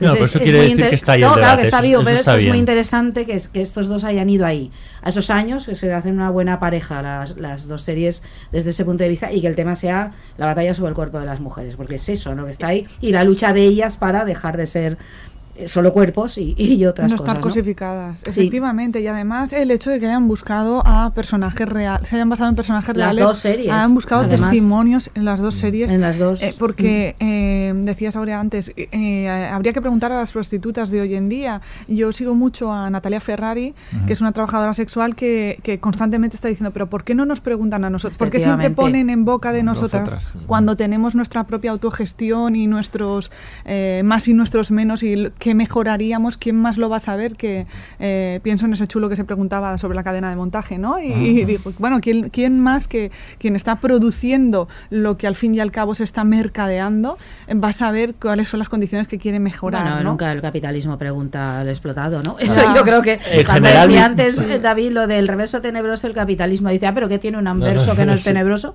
Bueno, te lo venden, ¿no? Sí, En general vivimos en una sociedad con bastante miedo a preguntar. Claro, Claro, ¿no? de y sobre hecho- todo ya menos a los oprimidos, a los explotados o a los que A están los en la cadena.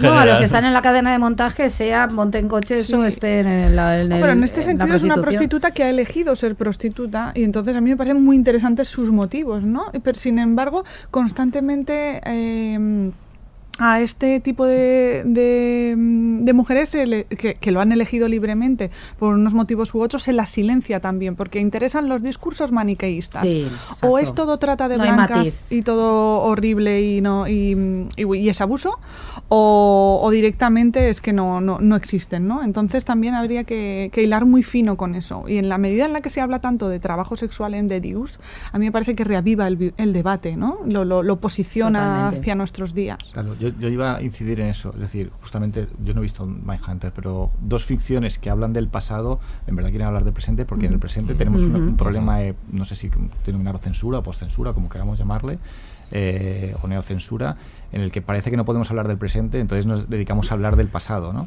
Esto por un lado. Y por otro, algo que ha comentado eh, Aurea de esos personajes, a mí hay una secuencia que sí sería como la que más me gusta, creo que está como en los últimos capítulos, en lo que, en lo que Vincent y, y- y Abigail están en, en casa y deciden que finalmente se van a ir a vivir Sí. juntos y entiendes que son una pareja abierta y que no hay ningún problema en esto. Es decir, que esto podría ser incluso casi como rompedor ahora y dices, no, me no, o sea, hay que decir que esto es lo más normal del mundo. Y, y lo hablan de una manera como muy lógica, ¿no? Y entonces él- Bueno, lo habla ella. eh, Él, Sí, sí, le cuesta. tiene No, ciertas pero él dudas. lo acepta, Ella es, sí. Sí, él lo Bueno, él se fuma no sé cuántos cigarros, porque se fuma tantos cigarros. Sí, sí, sí, todos mucha saliva. Sí, sí. Sí, sí, sí. Ella es, una, es un personaje para mí muy interesante, el de Abby. Es una, Sí, sí. es una chica como muy moderna en los años, en los años, en los años 70 en, Sí. en, en Nueva York. Y ella como muy, muy lanzada, ¿no? No Y- quiere ser mantenida por sus padres. Claro. Sí, sí, es rica y- y aparte sí. yo, yo creo que es un personaje que sorprende, porque piensas que va a ser la típica pija y es posiblemente sea la típica Es la pija, pero que típica pija. sí, sí, es la típica Sí, la pija, es. pero tiene otras, no pero tiene otras, pero tiene otras otras pretensiones y sobre todo eh, tiene una sororidad con el con el, Sí. con el resto de mujeres mm, que creo que también va a ser muy determinante en, en los Lo que episodios pasa es que también está aprendiendo, porque ella va con Claro, su claro. mirada de blanca rica. Es una serie muy de aprendizaje, Muy ¿eh? leída, que ha leído a las feministas y está leyendo, ¿no? Y todos los libros en aquel momento están. Mm. Entonces ella diciendo, esto es tan sencillo como te doy dinero y te vas. Claro. Y entonces lo que va a descubrir es que no es tan sencillo como eso, que darle se va, pero se va a recaptar nuevas prostitutas, sí, ¿no? y ella no puede entender esa lógica de ninguna manera y su aprendizaje es muy importante, claro, porque el mundo no es tan sencillo ni incluso para las feministas, quiero decir que a veces Claro que esta no. manera, ¿no? De, como, es esa lógica binaria, el sí o no que comentaba antes Sí. Marisol, ¿no? Pues eso es tan sencillo como te, ala, te vas a tu pueblo y ya se acaba el problema. No, no, no es así el mundo, ¿no? Entonces, el aprendizaje Ahí- de ella es muy interesante. Ahí sí. surge ese debate sobre la regularización, porque sí que nos están hablando de la regularización e ilegalización de la imagen pornográfica en The Deuce, pero no nos habla de la regulari- posible regularización y legalización de la prostitución, Claro. ¿no? Entonces hay ese debate como que lo, lo vuelve más candente. Y a mí que lo pase de soslayo me, me, me da un poco de rabia, porque ahí podían entrar más. Yo creo que si además la estrenó en plena campaña electoral de Trump, pues tampoco ya era suficiente lo que estaba haciendo como para meterse más. ¿eh? Hecho, No, es que estamos como de todo, ¿no? Once También varas. a lo mejor. Dámelo todo. Sí, sí. Bueno, pues quizá porque no hay tantos autores, Claro, efectivamente, como decía atrevidos. antes Gaby, que, que, que, que- que aborden esto- eh, estas temáticas de este modo. Entonces, Ujú. bueno, pues tenemos toda nuestra depo- eh, confianza depositada ¿no? en, Claro. en y, Simons. y- y él, y él quiere, lo que, lo que pasa es que tiene como un tema central y como decíamos antes, a lo mejor las, las tramas del periodismo, de la policía se quedan un poco cortas porque él quiere meterlas, lo que pasa es que no le da tiempo a todo, yo creo. Y otra novedad, para mí novedad de, de, Deuce, eh, es lo que vamos a escuchar ahora, un corte en el que David Simon, estás escribiendo humor, no me lo puedo creer. No. Mierda. ¿Qué pasa? Lo estamos viendo desde atrás. ¿Quieres que corte? Es que lo estamos viendo desde atrás. ¿A qué te refieres? Estamos contando una historia, ¿verdad? Necesitamos a Dwayne. Dwayne, ¿puedes venir aquí? Claro. Necesitamos que la polla de Dwayne nos lleve hasta Shanna, ¿vale? Necesitamos estar con él y seguirle y que él nos lleve hasta ella. Su polla nos guiará. ¿De acuerdo? Ah, Vale, la. La acción está en él, caminando y empotrándola desde atrás, ¿vale? Si empiezas en su coño, no habrá historia. Hay que empezar con él llegando hasta ella. De esa forma. Hitchcock Truffaut. ¿Podemos ensayarlo? Adelante. Acabas de dar una gran explicación sobre cómo la acción dicta los movimientos de la cámara. Las conversaciones de Hitchcock y Truffaut, pero hablando de pollas y coños. Empecé sobre un tipo levantándose de una mesa. ¿Puedes explicarle a Greg todo eso de Hitchcock y Truffaut? Porque no lo entiende. When she kissed me, I was born. Then she said goodbye. Then I knew right away I was born to cry. Now I'm happy and the joke's on her. Pues vamos a hacer un poco de análisis formal de, Sí, de Hitchcock y. Truffaut levantarse en la Sí. cabeza. Truffaut, Pero es una lección de, de- cine magnífica, es que ella, serie, ella ha ¿no? entendido eh, eh, lo- en qué consiste, por qué la cámara tiene que moverse y de dónde- Instintivamente, ¿no? y cómo construyes el relato y el punto de vista en, en, en la que en requiere cine. una narrativa. Es claro. ¿Os habéis dado cuenta de que constantemente, yo digo, esto es porque en la segunda temporada se darán cuenta de que eh, funciona mucho mejor el porno al revés? O sea, constantemente dicen, no mires a la cámara. Es Sí. importante que no miréis a la cámara. En el momento en el que se dan cuenta, por eso hablaba antes de Jerry Damiano, que se da cuenta de que es interesante que la actriz mire a la cámara, porque entonces quien está viendo la película siente que está con esa Claro. actriz. Efectivamente. Ajá. Ahí hay un cambio de paradigma De hecho, totalmente. De hecho, es eh, Candy la que dice, "Fóllate", le dice a otra, fóllate a la a cámara. Tienes que mirar claro. la cámara, fóllate a la cámara. Claro. Ujú.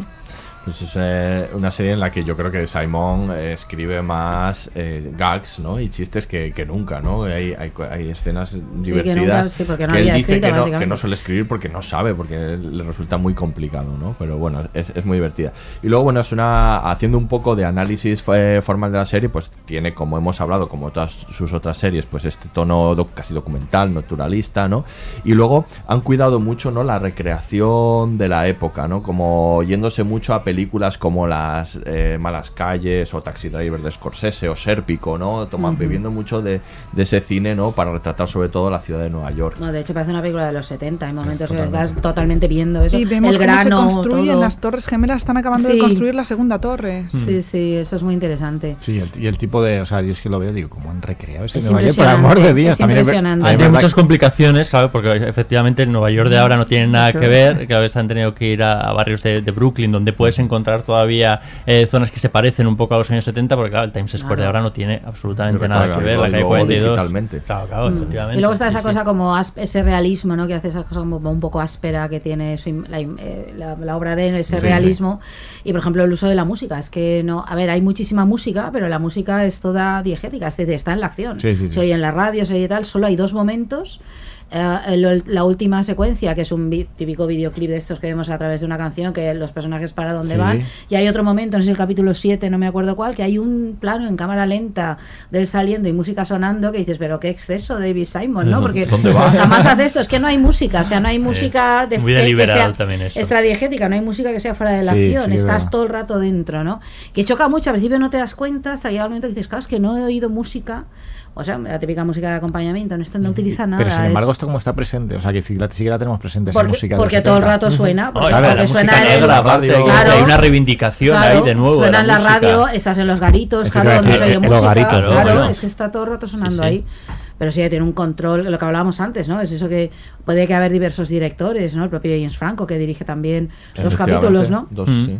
O de eso, pero, pero tiene una unidad formal impresionante, impresionante. ¿no? Franco- Podría estar perfectamente dirigida por la misma persona, tú no notas esa diferencia en absoluto, tiene un control absoluto Y sobre, Franco sobre que la- podría la, haber hecho forma. el maquillaje ya también, porque hace dos, pa- eh, hace dos papeles, dirige.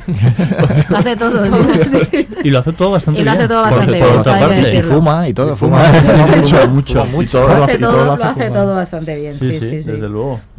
Es bueno, sí, es verdad, tiene, bueno, como siempre, pues ese tono no, no, no utiliza ninguno de los trucos que suele utilizarse en la se- No hay un cliffhanger, ¿no? no en, en Nada, el capítulo nada, no, nada. no hay un ex- no hay un exceso de Es este hombre. Pídele un cliffhanger. Un cliffhanger a David Te Simon te- manda. Sí, te manda donde manda al espectador Al medio. espectador medio. Ahí te manda. Directamente. Ni falta que hace, Ni aparte. falta que hace, ¿no? Acabas el o sea. capítulo y dices, pero así, de verdad.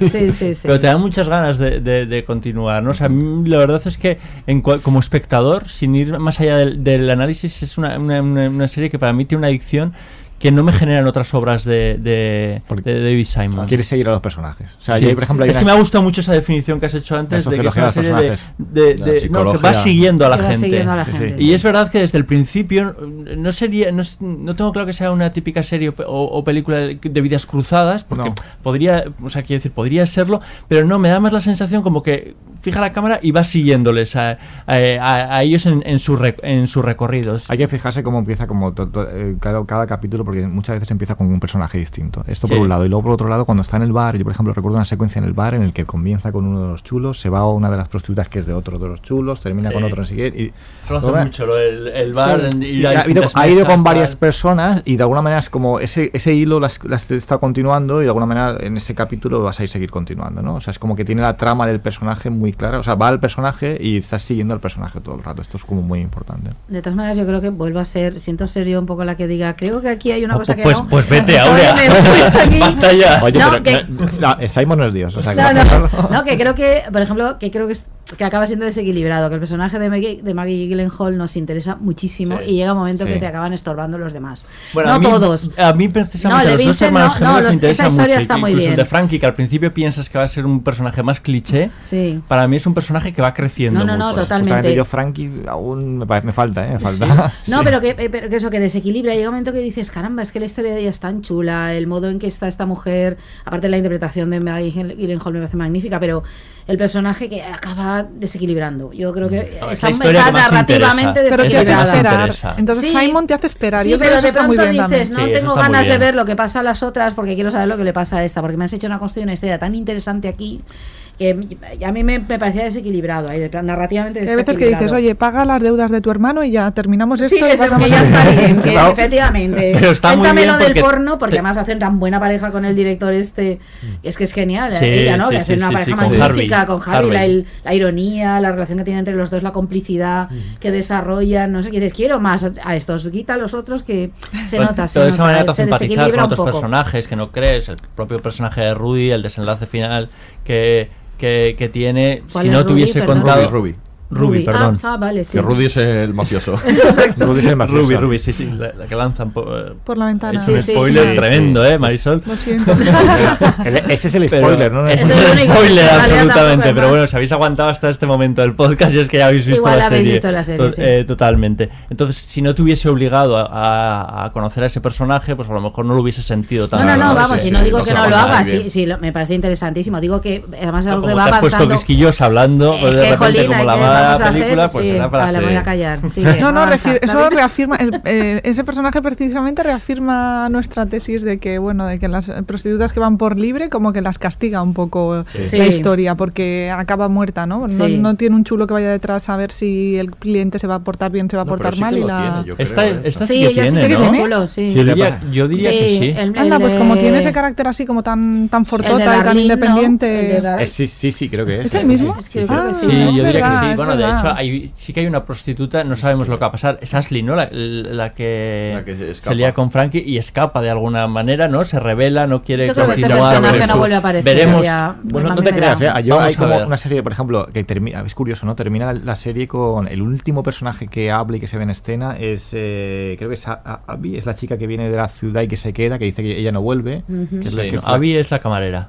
Así, Había pues- la estudiante. Sí. Sí, bueno, no sé cómo se No, llama. tú la- te refieres a la. Es que con ella es con la que abre. bueno, La que, la que Sí, lleva. Lori, no, no, Lori, no, no. Lori. Lori, ¿no? Yo me refiero, no, yo me refiero No, con la, a la- no, a la que trae Darlene. no Efectivamente, están a muy la que- bien. a la la- que engaña, a bueno, la que trae Darlene, efectivamente, la que trae Ah, Darlene. vale, Darlene vale, es la vale. chica La prima, sí, la- sí, su sí, prima, sí, sí. esta Sí, chica sí, que sí. trae y finalmente con la que cierras esta que yo digo, este es otro hilo que se ha dejado, se dejan muchos hilos.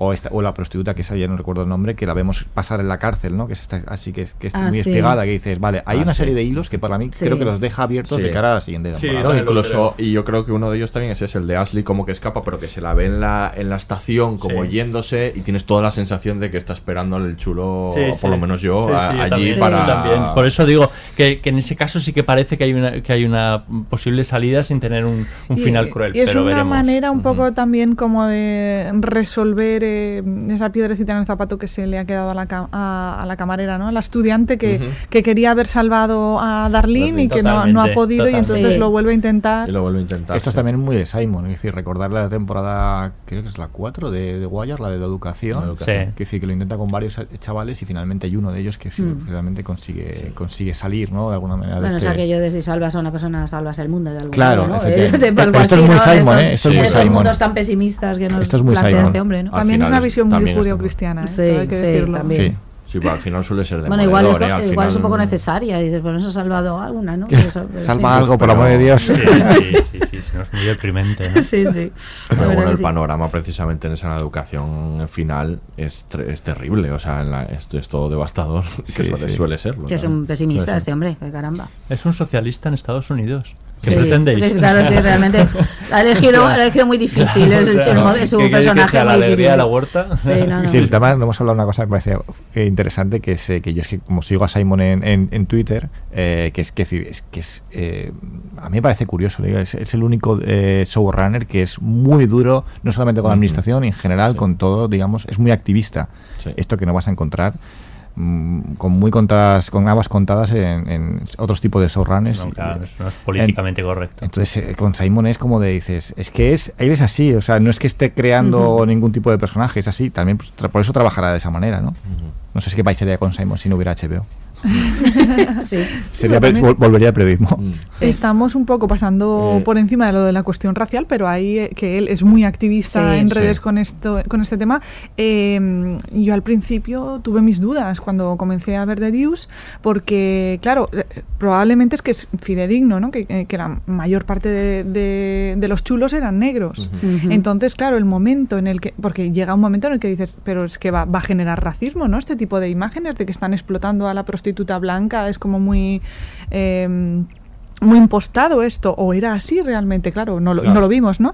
Y en el momento en el que, eh, eh, atención spoiler, eh, aunque Tarde, Gaby, vale. ha, Gaby ha hecho un poco antes de introducción de esto, en el momento en el que hay una muerte, que en la cafetería, eh, no en el bar, sino en la cafetería donde van ellas a desayunar, a comer y tal, el, el camarero ya no puede más, no sé si es el camarero o es el dueño del bar, que Bueno, también es negro y le pega un tiro a un chulo que está tratando mal a la prostituta, Sí. eh, ese momento para mí es catárquico, ¿no? Porque es, no, no hay, eh, no me estás transmitiendo la idea de que eh, en esta serie mm, todos los negros son malos, sino que me estás diciendo que en ese barrio hay mayoría negra, que están sobreviviendo como pueden todos, es una lucha de poder constante y quien está en la pirámide de esa lucha de poder es, es, son los machos, ¿no? O sea, hay una cuestión Sí, de la sí, masculinidad, o sea, al final ella además lo mira espantada, o sea, no, no le da las gracias, sino que No, le tiene, no. le teme y Claro, sale corriendo sí. también, ¿no? Sí, sí. No, pero ten en cuenta que está, el, el- por ejemplo, el personaje del policía negro,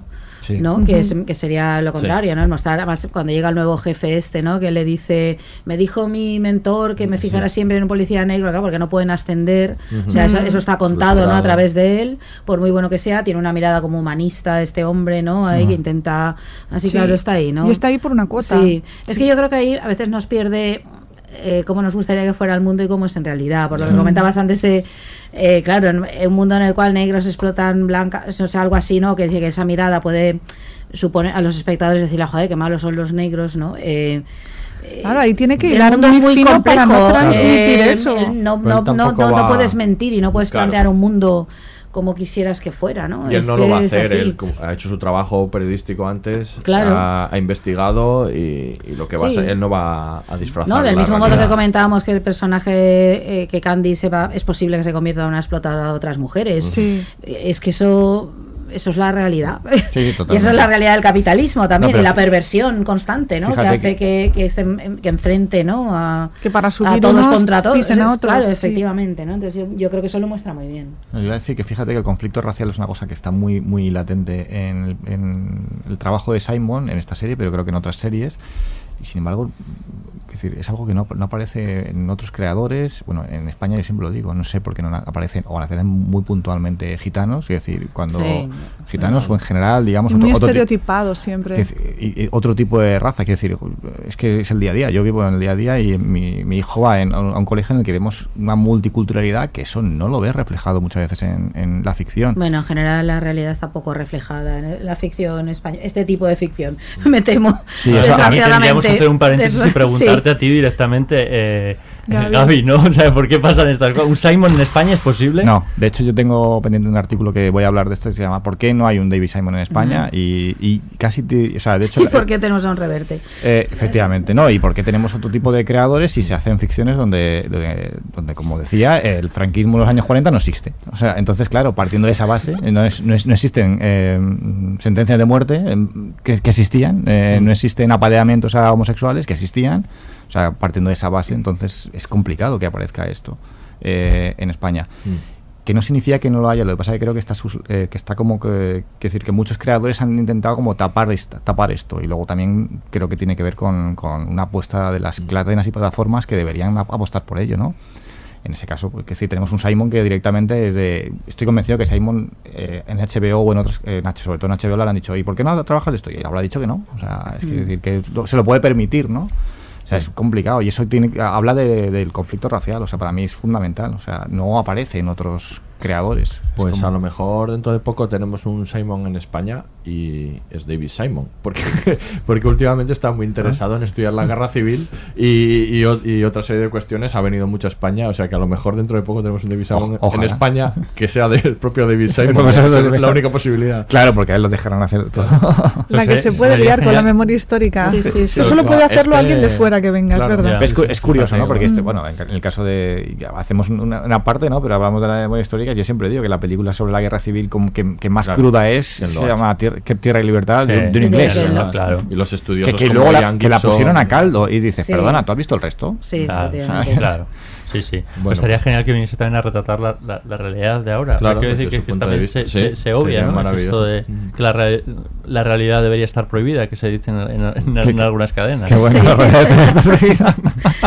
Sí. Eso sale en una película de Almodóvar también, ¿no? En La flor de mi secreto, que, le está- que Marisa Paredes quiere hablar eh, de, en sus novelas de, de la realidad y la editora que quiere que haga novela rosa le dice, la realidad, la realidad debería estar prohibida. Y es una frase que me consta que se- en algunos despachos de cadenas se, se repite. Pues no me extrañaría. Y ahí has dado con la clave entre Almodóvar y Simon. Para mí Almodóvar es Ya, de, los, pocos creadores que, que ha retratado la realidad. Totalmente, Puede ser que se le haya ido, pero es Sí, no, no, que, no, que ha- no, que ha sí, sí, bajado sí. a la realidad. Y de hecho, cuando la toca un poquito en algunas últimas películas que para mí está más, distanciado, lo agradeces un montón y, la, y lo reconoces. O sea, Claro, es totalmente. Maravilloso. es un tío que sí. que ha vivido realidad. Otra cosa es que, que decir que bueno se haya ido hacia otro territorio, seguramente, ¿no? Sí, luego está el tema de la diversidad sexual también, ¿no? Que también se apunta un poco en, en, en, en, en The Deuce, Sí. sobre todo a través del, del, del camarero Sí. gay, que también. No, también lo es refleja bastante. Hay varias, están los locales, ¿no? Y de dos prostitutas que son lesbianas. También, También, efectivamente. que roban juntas Roban juntas, sí. Sí, sí, sí. No, y además, claro, eso es un momento ahí que están todos los movimientos de, de- de defensa de los hechos civiles. Bueno, aún no está. hiperactivos. Es como el, el momento previo, ¿no? Sí, sea, está Es creándose cultivo, todo eso, ¿no? efectivamente. Entonces es muy, muy Yo creo que ahí el camarero va a ser muy, muy, Sí. muy importante en esa lucha que después, y sobre todo en Nueva Claro, es un York. personaje muy hubo. interesante. Este es un buen ejemplo también de cómo construye los personajes. Que consigue un personaje a priori que está como de fondo, ¿no? De pronto los hace avanzar, dices, ay, qué interesante, ¿no? Sí, y, sí, y- sí. y él- él que consigue no muy bien esto. mucho, ¿no? Y de pronto principio. dices, quiero seguir a este tipo, quiero saber qué le pasa, ¿no? Te interesa un montón, ¿no? Y supongo que os voy a jugar un buen papel. Pues vamos a hablar de ese personaje y de otros tantos que nos hemos olvidado, que no nos hemos comentado en la última parte. Antes escuchamos su último corte. ¿Cómo que más trabajo? He alquilado este edificio, los tres pisos, y he hablado con el ayuntamiento. Vamos a abrir otro local en el segundo piso y una sala VIP arriba. ¿Qué? ¿Y aquí? Máquinas de punta a punta. De las nuevas. Con cabina. ¿Qué? ¿Más chochitos entonces? ¿Es algo malo? ¿No crees que haya mercado? Joder, Rudy. Un día estoy pagando las deudas de mi hermano y al siguiente toda mi familia está prostituyendo chicas y vendiendo pelis guarras. ¿Qué coño? ¿Eh? Si no queréis esta oportunidad, Eh, puedo. eh, eh, no, la queremos, ¿vale? Vincent, vamos. No va conmigo. Lo dejo. Pues déjalo, que te den, tío. ¿Que me den? ¿Que me den? Bobby, deberías estar en alguna puta obra en vez de jugando a dirigir prostíbulos. Mírate. Sí, tengo la cartera llena y gano más dinero que el puto bar. Eso es lo que te jode, ¿verdad? Que os jodan a todos. Que te jodan a ti. Y a ti.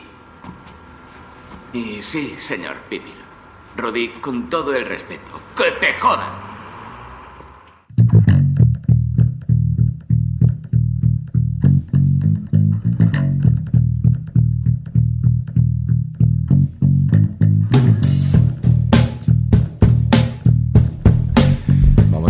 Poco de personajes de los que no hemos hablado hasta ahora o no hemos hablado suficiente. Es verdad que el personaje, por ejemplo, de, de Vincent, de Vincent Mm. Martino, interpretado por James Franco, que hace a los dos, a los dos gemelos, eh, claro, como la, la atención se centra tanto en personajes como Candy, las prostitutas, los chulos, se queda un poco en el análisis, nos queda un poco lejos, pero bueno, dirige también el relato y me parece muy interesante porque es el personaje que lleva a David Salmon y a George Pelecanos a, a la serie. Él, ellos cuando están haciendo Tremé, uno, alguien del equipo de Tremel les dice, tenéis que conocer a este tipo que es muy interesante. Ellos un poco reacios van a, entrevistarse con él y este tipo es el que le es, es la representación que luego harán de, de- de Vincent, ¿no? Es este tipo que ha vivido los inicios de la industria de- del porno, que, mm, que llevaba un bar y que precisamente por ser un personaje, que es lo que tratan de mostrar en la serie, un personaje eh, honrado, honesto, eh, acaba teniendo un montón de negocios con la mafia que se fían de él, ¿no? Para que les lleve estos negocios y es un personaje que les cuenta, eh, este, esta persona les cuenta toda la, toda la historia, ¿no? De, de- de estos inicios. Y, y que, bueno, curiosamente murió justo antes ¿no? de la, del estreno del, del episodio piloto. Es un ejemplo más de cómo ellos beben, de, a partir de ahí luego ellos harán más entrevistas, pero cómo ellos beben de, de la realidad. ¿no? Esta historia se las cuenta eh, de primera mano este lo que sería el Vincent Martino ¿no? de, la, de la serie, que es un personaje que a mí me parece interesante y que, cuya trama también... eh, a pesar de que las otras son más poderosas, también es interesante. Está siempre ahí. ¿no? Y aparte Sí. tiene cierta continuidad y es como el que mm, está ahí en la sombra de todos, ¿no? Se- lo está viendo todo y todo pasa por él. Al Sí. final, de alguna manera, todo, todo le toca. Y yo creo que va gestionando situaciones difíciles de una manera... Es un, es un personaje que para mí va ganando en todos los Sí, sentidos. mí- para mí tiene dos peros y mira, ahora voy a poner los peros yo. Vale. Que es el, Gracias, el- ya no me toca a mí. No, que es el, el su gemelo, que no sé si me hace falta. Yo personalmente no sé si me hace falta. Pero también es verdad que, que yo le doy ese voto de confianza a Simon, que es que va dejando hilos. Y a lo mejor puede ser que esos hilos, tanto Frankie como, como Vincent, en, digamos, en la segunda temporada empiezan a, a, a salir hacia algún lado. No lo sé. O sea, que decir, le doy voto de confianza, pero de momento a mí Eh, Frankie no, no me termina. Frankie parece el típico que, que, pues eso, que va a ser un bala perdida, que va a tener muchos problemas, y al final es un tipo con mm, ciertos ideales bastante establecidos, está muy bien en su, en su relación con Ashley, en, en el momento en que le dice, yo no tengo casa, yo no tengo no, no sé cuánto, o sea, que decir, no me, no me pidas cosas que yo no estoy dentro de ese, de Ujú. ese sistema, va por libre, tiene sus propias reglas, para mí va me, me van sorprendiendo eh, Y, los el- dos. y el otro pero que iba a decir es que Vincent termina siendo como un buenazo, ¿no? Eh, y tal vez es- eso juega en contra muy al principio, pero eso creo que está muy bien al principio como trata al personaje, que tiene una secuencia muy brutal al principio, que es cuando él va a por la mujer y la mujer le dice que no va y al resto de todos los que están alrededor de la mujer le dicen, nada, vuélvete a hacer tu casa. Y el tío coge, agacha las, las Sí. orejas y Sí. se va. Bueno, ¿no? la serie empieza eh, siendo atracado él. Sí, sí, es Sí. atracado, como que... Es que él es un antihéroe, Sí, ¿no? Claro. Lo que pasa es que, claro, eso hace que sea un buenazo. Entonces, que, mm, a mí me gustaría ver en la segunda temporada, me gustaría ver que, que, es- que eso tiene contradicciones, ¿no? Porque, claro, sobre todo Te porque. parece que hay pocos cabronazos alrededor y quieres, otro más, ¿no? Que, que como somos que cuando vemos un personaje que, en fin, que tiene una cierta, pues, plan, no sé, ciertas pero- dudas éticas, dice no, que es Ujú. muy buenazo. Bueno, este Pero, corte eh, que tampoco escuchábamos, pasa nada. este corte que, escuchábamos justo ahora que le dice que se jodan a todos Sí. y, y que se sale, ¿no? Del Bueno, asunto tiene sus cosas, abandona a no- su familia y a sus hijos, hay que decir, sí, ya sí, no pues, tanto a la pues, mujer, sí, pero los hijos. Y el rollo del prostíbulo este. hombre, claro, quiero quiero decir que, yo no quiero ver, pero eso no quiere decir que no se esté pasando ahí. Claro. cierto que se lo oculta a Abby, que eso yo creo porque que sabe perfectamente que, que, que no está bien. Por eso te digo que es que hay- para mí Simon deja tantos hilos que creo que es interesante ver que cuando, hacia dónde van esos hilos, ¿no? ¿A dónde, ir- a Muchos dónde de irán? esos hilos son con respecto a relaciones sentimentales personales de los personajes, ¿no? Como, valga la redundancia, como, como eso, con, con la mujer que se queda ahí en el aire, con en el personaje de Candy, el, incipiente novio que Sí. empieza a tener, Sí. pero Ah, que sí, es en verdad. el fondo... ay, Después de la paliza eh, lo- no, no vuelve a aparecer, ¿no? ¿No es así? Es que ella tiene una experiencia Sí. un poco como Quiere salir, no, ¿no? desagradable, Sí. sino bueno, a mí a mí me hay un silencio así largo, sostenido al final de la escena que, que me gusta mucho porque ella tiene tiene sexo con el que ha salido a cenar, bueno, se han encontrado, hay como un in- incipiente romance, ¿no? Mm. Y después de tener sexo, eh, pues él, él termina se corre y no se preocupa de si ella ha llegado al orgasmo o no y le da dinero para un taxi. Y entonces Yeah, ella se sí. queda parada, hay un silencio largo y, y el espectador se plantea qué diferencia hay entre Claro. cuando Sí. está trabajando como prostituta Sí, y sí, está, muy bien Entonces, trabajado, absolutamente. Ella sale de allí como de, bueno, no me merece la pena repetir esto, ¿no? No han vuelto a pagar, sí, sí. Bueno, Me han vuelto a pagar, es la clave, He vuelto a hacer lo mismo, sí. Como muy frío, sí. Sí, y volviendo a Vincent y a Frankie, eh, Ellos quizá tienen relaciones más pasionales en su vida sentimental. sí, no, son totalmente, sí, son así, ¿no? Yo creo que son La mujer de uno, la, la Sí. novia... A mí me gusta porque, a ver, Vincent tiene, aporta como una cierta normalidad, en teoría, en principio, cuando lo ves es un tipo normal. O sea, vive en un barrio que tiene chulos, prostitutas, ¿no? Quiero decir, está, vive en ese ambiente, además en ambiente nocturno y tal, y él intenta como ser un tipo normal, ¿no? Yo creo que la normalidad es su... La normalidad, muchas comillas, esta palabra siempre hay que ponerle muchas comillas Sí. porque no existe, pero vamos, entendemos que no se mueve en esto, ¿no? Convencional. Convencional, tal vez, ¿no? Pero claro, acaba como esa normalidad o ese el hecho de que es así como honesto y tal, acaba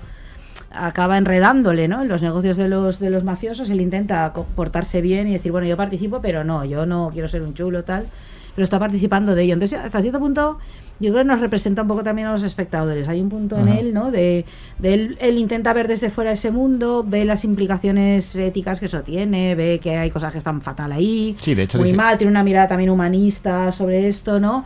Pero al mismo tiempo está como participando, tiene cierta fascinación. Tiene contradicciones. Acoge a todo el mundo en el bar, es su acogedor, él le da, bueno, aquí puede venir todo el mundo, pero igual seas chulo o prostituta, y dices, ya, esto igual no es lo mismo. Claro. Es muy, muy llamativo, ¿no? No, y tiene- y tiene- no, iba a decir que tiene contradicciones, que decir que dice muchas veces que Claro sí, que al tiene. prostíbulo dice que sí, sin embargo a la ampliación de prostíbulo dice que no, porque Bueno, es como que sí. dice yo trago, pero llega un Hasta momento que ya no trago punto. tanto, ¿no? bueno, pero yo creo que eso es muy de la vida real, ¿no? Es Sí, decir, de el- todas formas, así. el, el- dice que sí al prostíbulo porque luego está el otro personaje que es el del El del cuñado. El, cuñado, el cuñadísimo. cuñado, sí. Que claro, que es, que, que es el Fran Sobotka de, Sí. de The Wire, ¿no? Sí. Haciendo de sindicalista. Sí, sí. Pero que, que se vence muy rápido, que encima hasta le hace chantaje emocional a él porque le dice aquello de, oye, que fíjate que a mí, yo si sigo trabajando en esto, no me queda nada aquí y, y con esto me puedo ganar un sueldo y, y, ¿sabes? Está ahí tu, nie- tu, tu sobrino, ¿no? Como que le hace un poco de, de tal, sí, chantaje. sí. Este se vuelve muy rápido, ¿no? Al lado oscuro. Este lo ve rápidamente, Sí, sí. Luego está el, el- el- eh, los italianos, el, el jefe italiano, ¿es El- Rudy era? Sí. Rudy Pipolo. Sí, Rudy Pipolo, que es, que es curioso porque en verdad es que siempre hemos visto, claro, estamos tan eh, con estos gastes italianos de alguna manera, estamos tan mediatizados por lo que es Los Soprano, que De este- hecho sale en Los Soprano este, ¿eh? Sí, es de- claro, no me extrañaría, digo, a mí me Sí, suena, sí. pero no sé. Es Que uno tiene de los pinta de personajes de Los Sí, sí, es que tiene... sí, Pero sí. que, que, ¿sabes lo que pasa? Que hay, algo como que yo juraría que no lo ves como ni- no, ves a sus secuaces, pero a él nunca lo ves en ninguna paliza y siempre como que habla con él y que es un tono, o sea, que decir que no ves un gáster que, que te, que te caiga mal, pero sabes que sus Sí. consecuencias son las peores. No, No, pero es muy razonable, el todo que es verdad, tiene un modo muy razonable, le acepta todos los peros que de, de- de hecho, cuando le, cuando le Parece, manda la mierda en la, ampliación. empresario sí, sí, sí, ¿no? Una totalmente. Cuando le manda la mierda por la ampliación, le dice, bueno, pues ya, ya, Ya, volverás. todo, ¿eh? Sí, porque tú piensas ahí y dices, ahora es cuando esto se rompe Claro, y claro. estos le dicen, pero tú, ¿de qué coño vas? Que, que estás aquí participando, es tan mafioso como nosotros. Y no, tiene eso como de empresario paternalista, sí, sí, es muy Sí, interesante. no, o sea, que es como lo trabaja con, con el lado contrario que hemos visto a Tony Soprano, ¿no? Que Tony Soprano le vemos la cara a la cara B y todas las caras, ¿no? Este no, nunca. sí, sí, no- sí. Luego vemos todos estos personajes que, que decíamos que las tramas que no nos funcionan un poco. Está la periodista, ¿no? Que, y el Sí. policía unidos Sí, esa trama. que tratan de contarte un poco, pues, pe- pero, pero se queda muy floja, ¿no? Sobre todo la, la periodista, como que tiene este jefe un poco de cartón piedra que le dice que no, quiere sacar la Sí. historia y ahora quiere sa- o sea, se También queda el personaje poco- de la periodista está poco tratado, no, ta- no ta- que no, para mí es que el es muy que torpe. peor. Es muy sí, torpe, sí, es, verdad, yo no y sé. está muy empeñadas todo el rato en sacar la Pero historia. mucho interesantísimo. Tú fíjate, una mujer profesional, O sea, negra, periodista, ¿no? Que se abre camino en esos años. "Alma", de hecho, hay un momento que la mantuvo, Angela Davis, ¿no? En un momento determinado, así Sí, como de sí. tal, reconociendo, ¿no? Eh, Cosas así. Y no acaba de. en- a ver, supongo hay más temporadas y entiendo que esto que igual crecerá, pero aquí es muy, está muy, está muy forzada su presencia cliché. Ahí. El cliché, ella es. Hay un momento que dices que poco inteligente eres, ¿no? Tienes la sensación de que no acaba de.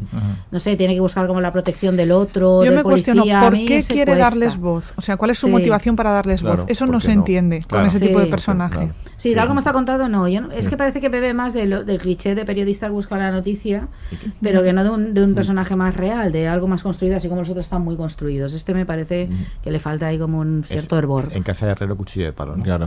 Sí, sí, sí. Y, luego con la policía pasa un poco lo mismo porque no se entiende tampoco por qué no simplemente se da por sentado que la policía llega allí y cobra un porcentaje y ya está y trata como en esta pequeña trama en la que en la que el, el policía tiene este nuevo jefe y el nuevo jefe le cuenta le cuenta que, que es su hombre de confianza para cambiar las tampoco se entiende muy bien por qué quiere profundizar en eso cuando no llega a hacerlo cuando simplemente pues bueno simplemente está claro no llegan los policías allí cada uno de un distrito además o, o de la central que le cobra un porcentaje el otro Unos que le cobra del otro distrito porcentaje 14, que es Sí, el de sí. Y los otros están como por encima de esos policías y dicen, no, no, es que nosotros somos También ya como tajada, ¿no? global, aquí hay que sacarse tajada a todos. Sí. Sí. Yo no sé si es un intento hago como de cuentas contar- y no sí, les sale no rentable a nadie.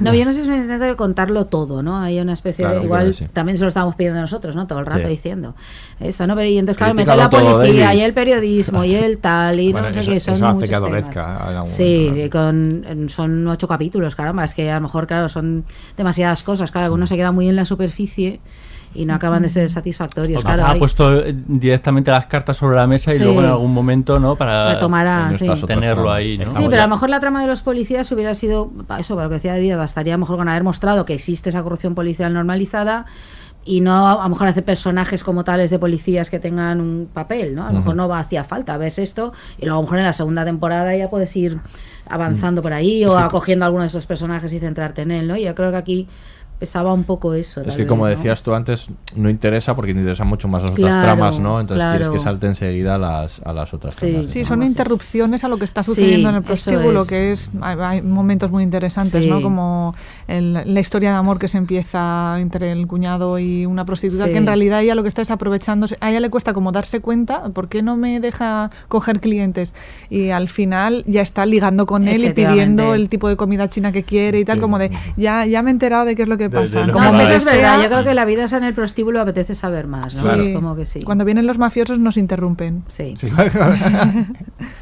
Déjame decir una cosa eh, a propósito de los personajes, antes de, de que hablábamos de Frankie y Vicent Martino, y vuelvo a repetir lo bien que está James Franco, en un año en que ha habido otros gemelos, Muy bien, sí, el- los dos- eh, con, con, con Fargo, con- Ewan. McGregor. Ya sí. nos metimos en no el es, capítulo No es necesario hacer esas transformaciones tan Físico. evidentes de, de físico entre dos, para interpretar a dos hermanos diferentes. Entonces son dos hermanos que se parecen mucho, Sí. pero que tienen un montón de matices y enseguida los, los, los diferentes. Yo creo que ahí James Franco hace un- Y una está, está divertida además la relación entre ellos. Muy ¿no? Divertida, Sí, parece- no, pero la verdad. verdad es que yo creo que era muy forzada en Fargo, yo que sé. Ahí, lo- ahí veías todo el rato a Iwan McGregor disfrazado. Totalmente. Eh, para Ahí hacer el ser- otro ahí hermano. quería el premio. De, Sí, uh, y sin embargo aquí es más sutil. No, quería el premio sí. de Nicole Kidman con cambia la el nariz eh, en Sí, la y se pone el sombrero, cambia el pelo y algo en el gesto que Mm. tú notas enseguida quién es. Y está muy bien resuelto, yo creo. No, Pues no, con- no pesa. No estás pendiente de si, ay, reconozco a James Franco aquí o tal. No, y, en, no, no. y en- y en Fargo estás todo el rato pendiente. Sí, estás pensándolo todo. Sí, pues pena. con esta reivindicación de Miquel acabamos la acabamos el capítulo y la temporada. Cuidado. Eh, eh, Marisol, eh, Gaby, muchas gracias por haber venido. A vosotros. A Y vosotros. Miquel, Aurea, nos vemos en la próxima temporada. ¿Cómo no, David? Ahí nos veremos. Sin cliffhanger, ¿nos vamos otra vez? Nos Bueno, vamos, nos nos vamos, vamos en, plan Simon, ¿no? Nosotros nos Ah, vamos Claro, claro, sí, vale, sí, que nos hemos exacto. puesto estupendos, Atiende que nos vamos en plan, Simon, en plan Simon, porque aquí se despide el Laboratorio de Investigación de Series, el, el único podcast serífilo que dice bien alto que se jode el escuchador medio. left me. Todos los episodios y contenidos adicionales en podiumpodcast.com y en nuestra aplicación disponible para dispositivos iOS y Android.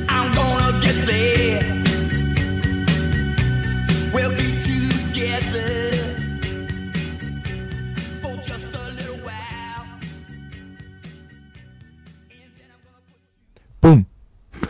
No ha ido tan mal, es que no se nos devuelve muy arriba.